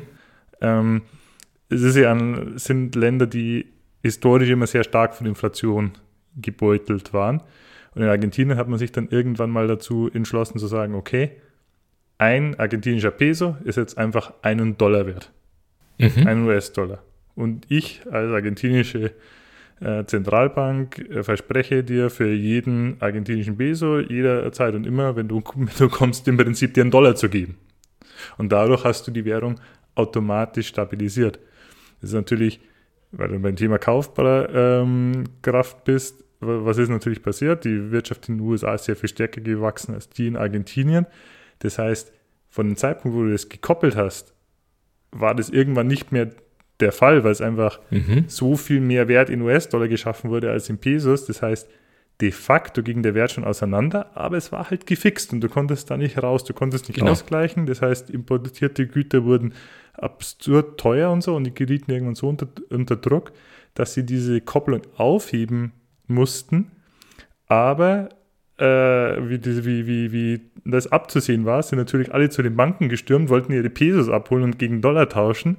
Aber wenn natürlich alle zum Bankautomat gehen, und, und, und es war ja so, dass dann wirklich Leute auf einmal nicht mehr an ihr, an ihr Guthaben auf der Bank kamen, weil einfach dieses Geld nicht in Scheinen ja da ist und nie da war und es ja nur funktioniert, wenn du einen geringen Prozentsatz davon abhebst. Und, das hat dann dazu geführt, dass auf einmal jeder halt seine, dass dann natürlich noch mehr ihre Peso-Scheine haben wollten, sie nicht bekamen. Ähm, dann wurde die, dieser Wert oder diese Bindung aufgehoben. Der, der, innerhalb von wenigen Tagen hat sich damit so immer im Vergleich zum Dollar der Wert des argentinischen Pesos ähm, auf ein, glaube ich, ein Fünftel oder so ver, verringert. Und ja, dann standest du da und dann, und dann hat eben keiner mehr Vertrauen, weder genau. in die Banken, genau. weder in deine Währung, weder in die Zentralbank und zack, geht's in ja. die ganz andere Richtung, weil dann das Einzige, was dann noch was wert ist, der Dollar ist und jeder eigentlich so viel er will gegen Dollar tauschen will. Und das ist super spannend, was du gerade sagst, die, ähm, ohne jetzt sagen zu wollen, dass die Türkei in einer Hyperinflationsphase ist, aber auch die Türkei hat gerade sehr stark mit steigenden Inflationsraten zu kämpfen. Mhm. Viele inner, inländische Proteste auch damit zu tun, ne? Verfall der Währung, Preise steigen, gleichzeitig mhm. das Vertrauen in die türkische Lira sinkt, äh, Menschen, mhm. wohlhabende Menschen bringen ihre Gelder ins Ausland, wechseln eben in die, wie du schon sagst, die harten Devisen, irgendwie Euro, US-Dollar, möglicherweise auch den RMB aus China, hm. bringen ihr Geld außer Landes. Und das sind genau diese Absatz-Erosionseffekte. Wir müssten, wenn wir uns das jetzt noch tiefer anschauen wollen, auch nochmal, ne, wie, wie stark ist eine Wirtschaft von Importen und Exporten abhängig, aber das machen wir in einer anderen Folge. Hm. Aber das ist genau das, wo, worüber du gerade auch gesprochen hast. Am Ende sind reale Werte, ne? also wenn wir dann auch die, das historische deutsche Beispiel nehmen, oder argentinische Beispiel, Simbabwe, also dort überall, wo Hyperinflationen kommen, dann irgendwann gibt es einen, ne, einen, Schlag und dann muss das eingefangen werden und dann ist oftmals eine komplette Überarbeitung und ein Neuaufsetzen des Währungssystems die Folge. Mhm. Geht aber ganz oft damit einher, dass diejenigen, die vorher real anfassbare Werte hatten, und da reden wir wirklich mhm. über Gold, Häuser, Immobilien, die standen dann natürlich da und hatten weiterhin etwas, was tatsächlich Wert mhm. hat, ganz egal, ob man es dann mit Peso oder US-Dollar bezahlt. Mhm. Aber diejenigen, die eben sagen, Pensionen, Investitionen, Gelder irgendwie auf, in, auf irgendwelchen Konten, also Buchgeld mhm. hatten, die standen dann plötzlich mit relativ wenig da, weil du eben, wie du sagst, selbst wenn das noch da wäre, mit ganz vielen mhm. Nullern, es hat halt faktisch kein, ne, kein Gegenwert mehr. Du kannst aus, aus dem mhm. Geld, was du hast, eigentlich nichts von Wert mhm. kaufen dafür. Und das ist, glaube ich, um da wieder auf diese ne, sprichwörtliche German Angst zurückzugehen, eben ganz viel, was eben auch in Deutschland der Weimarer Republik passiert ist.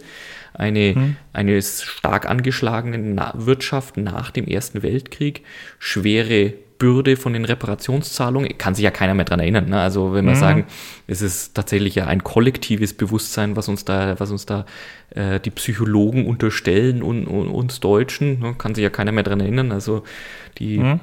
wird schon schwer, die Leute zu finden, die noch den Zweiten Weltkrieg mitgemacht haben, aber tatsächlich äh, an die Inflation aus der Weimarer Republik sich zu erinnern, wird schon, wird schon sehr herausfordernd. 100 Jahre her. Ja. Ne, 100 Jahre her jetzt mittlerweile.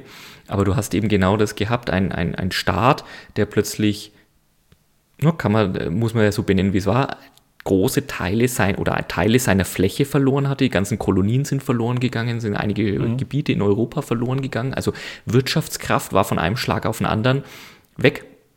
Du mhm. hattest hohe, hohe Reparationszahlungen an, die, an, die, an die Siegermächte zu leisten. Das heißt also, war Schulden zu bedienen und mhm. sind eben die Weimarer Republik damals eben auch genau in so eine Phase reingeschlittert, zu sagen, naja gut, wir haben eigentlich kein Geld, eigentlich müssten wir das ganze Geld, einen Großteil unseres Staatshaushaltes dafür nehmen und ihn ins Ausland geben als Reparationszahlungen. Wir müssen aber auch noch irgendwie Sozialleistungen bedienen, ähm, Beamte bezahlen und so weiter, haben eben genau das angefangen, sehr stark mhm.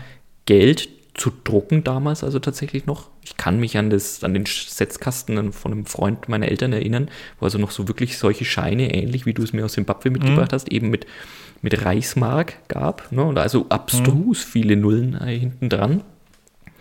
Und das also tatsächlich so weit getrieben wurde, du hast das äh, in der Anmoderation schon mal erzählt, dass also Leute mit Schubkarren durch die Straßen gefahren sind, mit ihren vielen Scheinen und teilweise nicht die Sicherheit hatten, dass wenn sie gegangen sind von dem, wo sie ihr Geld draufgelegt haben, eben zum Laden, dass es noch mhm. reicht für tatsächlich, und das ist es ja existenzbedrohend geworden, ne? also tatsächlich reicht für die täglichen Mittel, die du brauchst. Es wird sogar erzählt, dass also in der Weimarer Republik tatsächlich teilweise Leute sogar stündlich bezahlt worden sind, weil eine Stunde später mhm. schon wieder der, das Gehalt und der Lohn weniger wert waren und anders bewertet werden mussten. Also das wird heute. Ja, ja, was bitte. das auch psychologisch ja oder, oder an Ineffizienzen dann wieder schafft, weil wenn du sagst, ich kriege jetzt mein Gehalt und ich muss die halbe Stunde meiner Arbeitsstunde damit verbringen, das sofort wieder auszugeben, um dann wieder und, und, und so irrational eben genau diese, ja. diese, diese Situation anmutet, zu äh, sagen eben viele über, über, über die mhm. deutsche kollektive Angst, dass es eben auch irrational ist. Aber es gibt eben Erzählungen von, den, von der Generation der, der, der, der Großeltern weitergegebene Erzählungen. Und es gibt nicht wenige äh, Wirtschaftspsychologen, die heute noch sagen, das liegt auch daran, dass die Deutschen eben heute so fanatisch an ihrem Bargeld hängen im Vergleich zu anderen mhm. Volkswirtschaften. Also jedes Mal, wenn die, die Idee aufkommt, Bargeld abzuschaffen, dann ist ja hier, könntest du ja meinen, dass, den, dass du den Leuten irgendwie direkt ihre Erstgeborenen wegnehmen willst. ähm, und wir haben auch nach wie vor in Deutschland im Vergleich relativ hohe Sparraten, aber da bei auch relativ konservative Anlageformen. Also so viele Leute haben ihr Bargeld gehortet, wie, glaube ich, du hast es gestern erst mhm. erzählt in einer ähnlichen Runde in Japan noch, aber dann war es das auch schon weltweit. Na, es wird ja immer noch vermutet, dass mehrere Milliarden D-Mark noch irgendwo in, in, Matratzen und so weiter gesteckt sind und, und, und immer noch nicht umgetauscht worden sind. Darf man nach wie vor umtauschen. Ne? Mhm. Mittlerweile, glaube ich, nur noch bei der Zentralbank aber geht nach wie vor. Der Wert der D-Mark ist noch garantiert, eben dieses Versprechen, mhm. über das wir gerade gesprochen haben, hängen aber eben an ihren Sparbüchern und auf der anderen Seite eben sehr wenig Verhältnis gesehen, sehr wenig Aktienbesitzer, Leute, die eben in Fonds investieren, also immer noch eine gewisse Aversität diesen fiktiven Buchwerten gegenüber, wo du danach sagst, naja, haben offenbar ganz viele Leute nach wie vor Angst. Das verstehen wir nicht richtig, das ist diffus. Und wissen wir denn, ob das Geld am Ende noch das wert ist, was wir mal da reingegeben haben? Ja, das ist ein super spannender Punkt, wo du, wo du anbringst. Und ich glaube, da kann man, wie, also wie sich das in, im kollektiven Bewusstsein von mhm. Nationen festsetzt, ich glaube, da könntest du auch nochmal drei bis dreißig extra Folgen damit äh, füllen. Also ich habe da auch ein paar Anekdoten dazu. Ich glaube auch, ähm, dass das Thema, ja, also Angst vor Inflation einerseits, ich glaube aber auch so dieses Angst vor Verlust von Börsenwert oder von, von Anteilswert andererseits da ganz große Rolle spielt, mhm. weil ähm, eigentlich würdest du ja sagen, bei einer Inflation ist es ja immer noch besser, Kredit aufzunehmen, ähm, anstatt auf Sparbuch zu legen. Genau. Und weil du gesagt hast, was ist auch besser in der Inflation, ähm, die was, was einen Besitz zu haben. Und ich sage jetzt einmal, eine Aktie ist auch ein Besitz an einem Unternehmen, Richtig, ein Haus genau. ist ein Besitz, Gold ist was, was physisches dann. Also äh, ist eher, eher, eher sogar konträr zu dem, was du machst, aber es Mhm. geht halt dann auch, was das damals auch gehabt, Black Friday, äh, nee, was, was, was, war, war das auch? Hieß es ja auch? Black War auch Friday, ein wo schwarzer die- Freitag, ja. Schwarzer Freitag, wo die, wo die Kurse abgestürzt sind, die Börsen. Ähm, du hattest letztes Mal das Beispiel vom, von, von der Telekom-Aktiengang, der Ja. auch ja so mittelerfolgreich nur war. Ähm, ich kenne es auch jetzt, also wieder den Bogen dazu Lateinamerika, wo du sagst mit Schubkan, also vor nicht in, in den letzten fünf Jahren kenne ich die, die Geschichte von einem, von einem Kollegen, der nach Venezuela gereist ist, der gesagt hat, also die haben die Geldscheine gewogen, weil es Mhm. zählen einfach nicht mehr, die, die Sache nicht mehr wert war. Äh, das musst du dir mal vorstellen. Und ich kann selber, ich war 2011 die Zeit rum hier in Argentinien unterwegs, in, in, im, im Süden, in Patagonien, also noch weit weg dann von, von Buenos Aires, also von den, äh, damals auch, ähm, auf, in Buenos Aires dann auch äh, auf der Straße halt, du konntest auf der Straße dann billiger gegen Dollar tauschen wie in einer offiziellen Wechselstube, weil es halt so viele Leute gab, die durch gewisse Beschränkungen, die einfach Dollar haben wollten, aber das 2012, also äh, 11, da war, da war die ganze Phase schon wieder lang vorbei. Aber auch so, es war unheimlich schwierig dann in Kreditkarten zu bezahlen, weil die halt alle Angst hatten, dass in diesem Monat, bis sie das Geld bekommen, das schon wieder so viel weniger wert ist. Also Das- war auch genau. Bargeld war Zählt dann plötzlich, ne? Oder, oder ich kenne es auch, also in den, auch in anderen Ländern im, in dem Kulturkreis, dass da, sag ich mal, was so dieses Sparkonto, was bei uns ist, viel weniger vorhanden ist, natürlich teilweise auch aus der ökonomischen Situation Mhm. der Familien oder so geschuldet, aber auch ganz andere Mentalität zu sparen oder zu, sag ich mal, Konsumentenkredit, also Sachen auf zehnmal Raten oder so zahlen, ähm, existiert, weil du natürlich da teilweise groß wirst in einem, in einem Umfeld, wo du sagst, die Generation deiner Eltern, da ist es jede zehn Jahre vorgekommen, dass dein, ähm, da, dass dein ganzes Erspartes einfach putsch war, weil, weil Ja, du halt wieder eine Hyperinflation hattest Ja, das- und die Währungsreform. Und, dass ähm, da keine Sparerkultur dann aufkommt, das ist ja absolut, Absolut. nachvollziehbar. Absolut. Witzig auch, aber das hängt eher an, an meiner, meiner, äh, an meinem Fable für eben Historisches. Ähm, auch Themen, die wir gerade besprochen haben, sind alles relativ neue Phänomene. Also Inflation tatsächlich irgendwann so der erste Inflationsfall wird oder der Hyperinflationsfall wird 1770 ähm, dem, dem, dem damaligen Verfall des, des spanischen Kaiserreichs irgendwie ähm, unterstellt.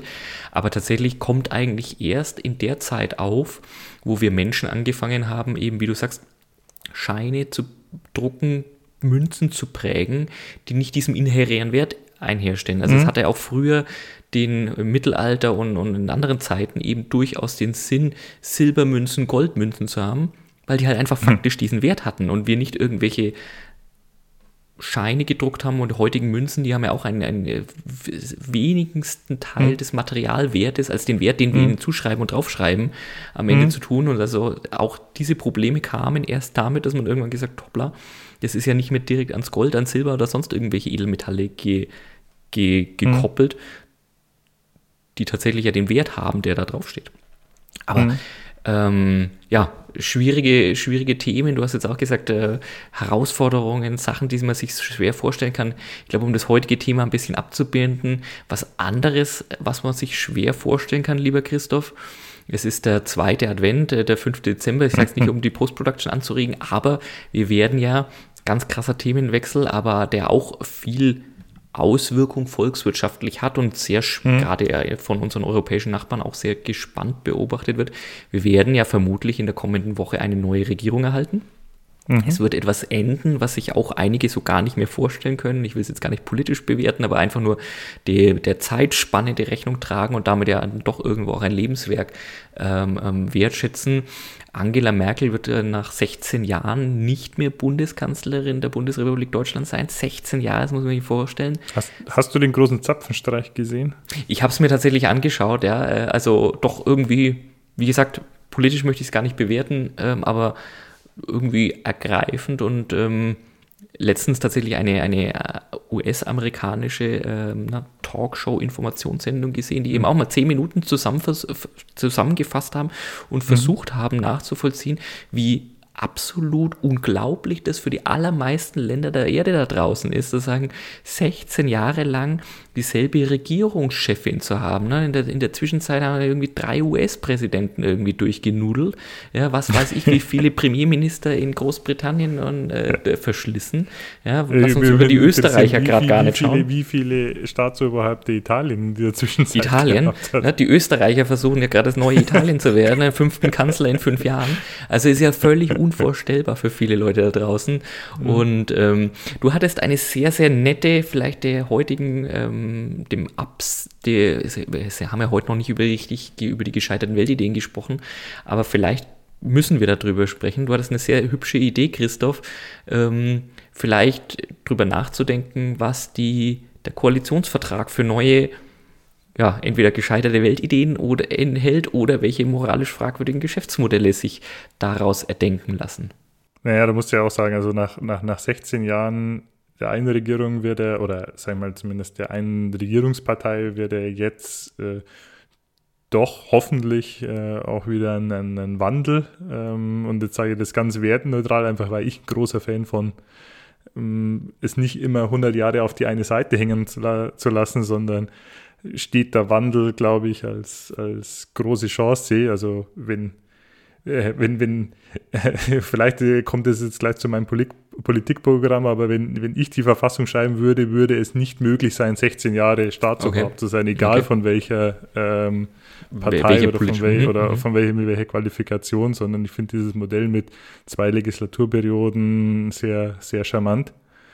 Ähm, und mit diesem Wandel verbunden wird es ja auch wieder wirtschaftlich manche Sachen sein, die Chancen, die sich ergeben, manche, die vielleicht nicht mehr so weiter bestehen.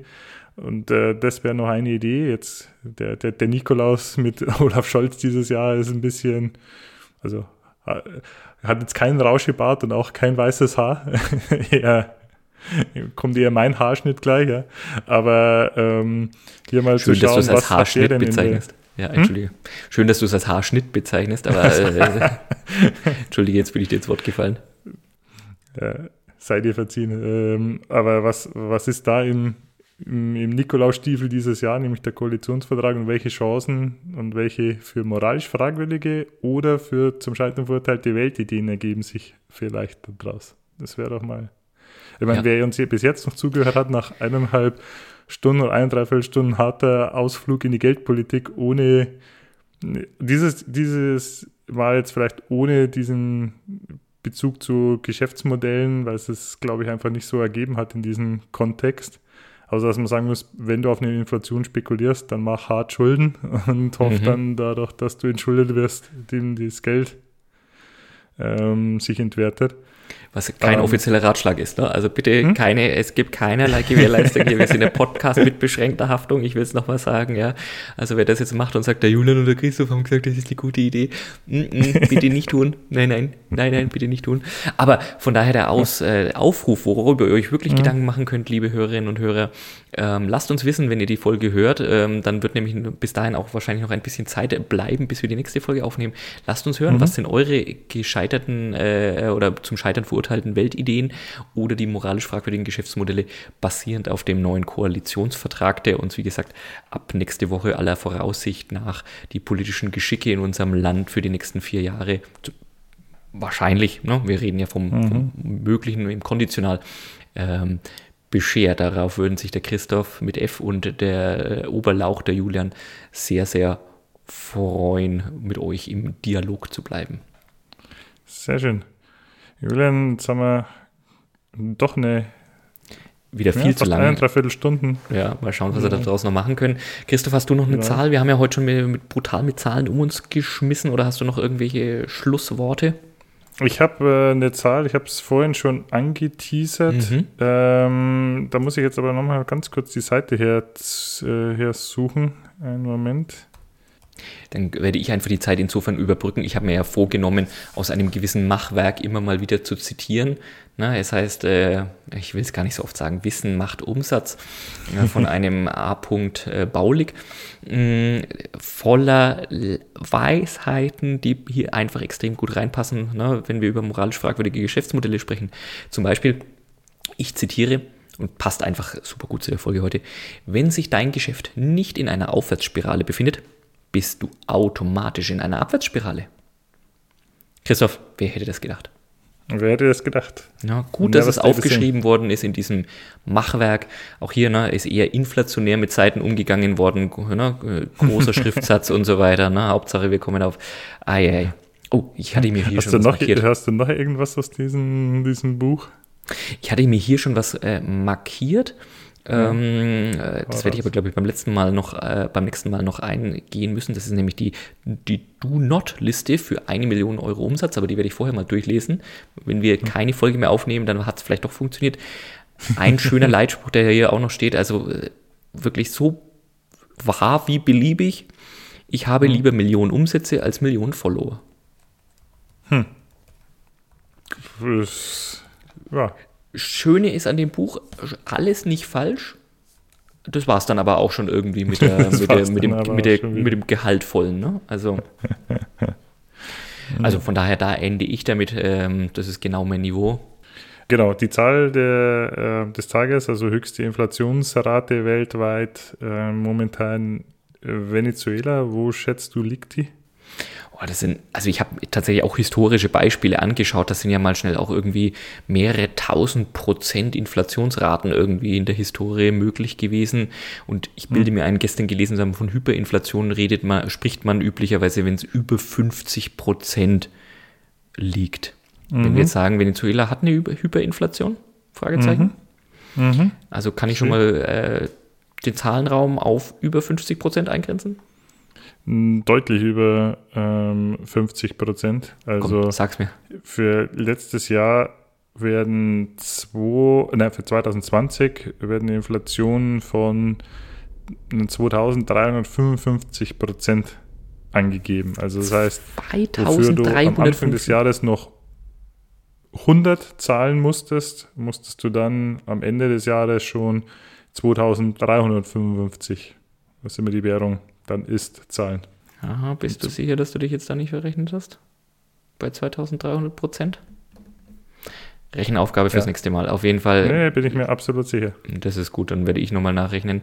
Einer von uns beiden ist recht gut in Mathe, der andere nicht. Ihr dürft bis zum nächsten Mal raten, wer das ist von uns beiden. Und damit entlasse ich euch dann in einen, was auch immer, schöne Nacht, gute Nacht, in einen schönen Nachmittag, in einen schönen Vormittag. Macht's was draus. Ich äh, habe mich sehr gefreut, dass ihr uns wieder zugehört habt. Ich hoffe, ihr bleibt uns gewogen und schaltet auch beim nächsten Mal wieder ein, wenn sich der Christoph mit F und der Julian mit Lauch äh, zu, wieder melden in der wundersamen Wirtschaftswelt. Alles klar. Vielen Dank, Julian. Vielen Dank fürs Zuhören. Ciao. Christoph, ich danke dir. Tschüss. Tschüss. Das ähm, tun wir jetzt im, im Off noch ausrechnen. Also du hast gesagt 100 Euro mal. Also nehmen wir an, das sind 100, was, was haben wir denn? Oder 100, 100 was auch immer, venezolanische Geldeinheiten hm? mal 2355 Prozent. Prozent. Was hast du gesagt, was müssen wir dann bezahlen? 2355. Du wirst recht haben.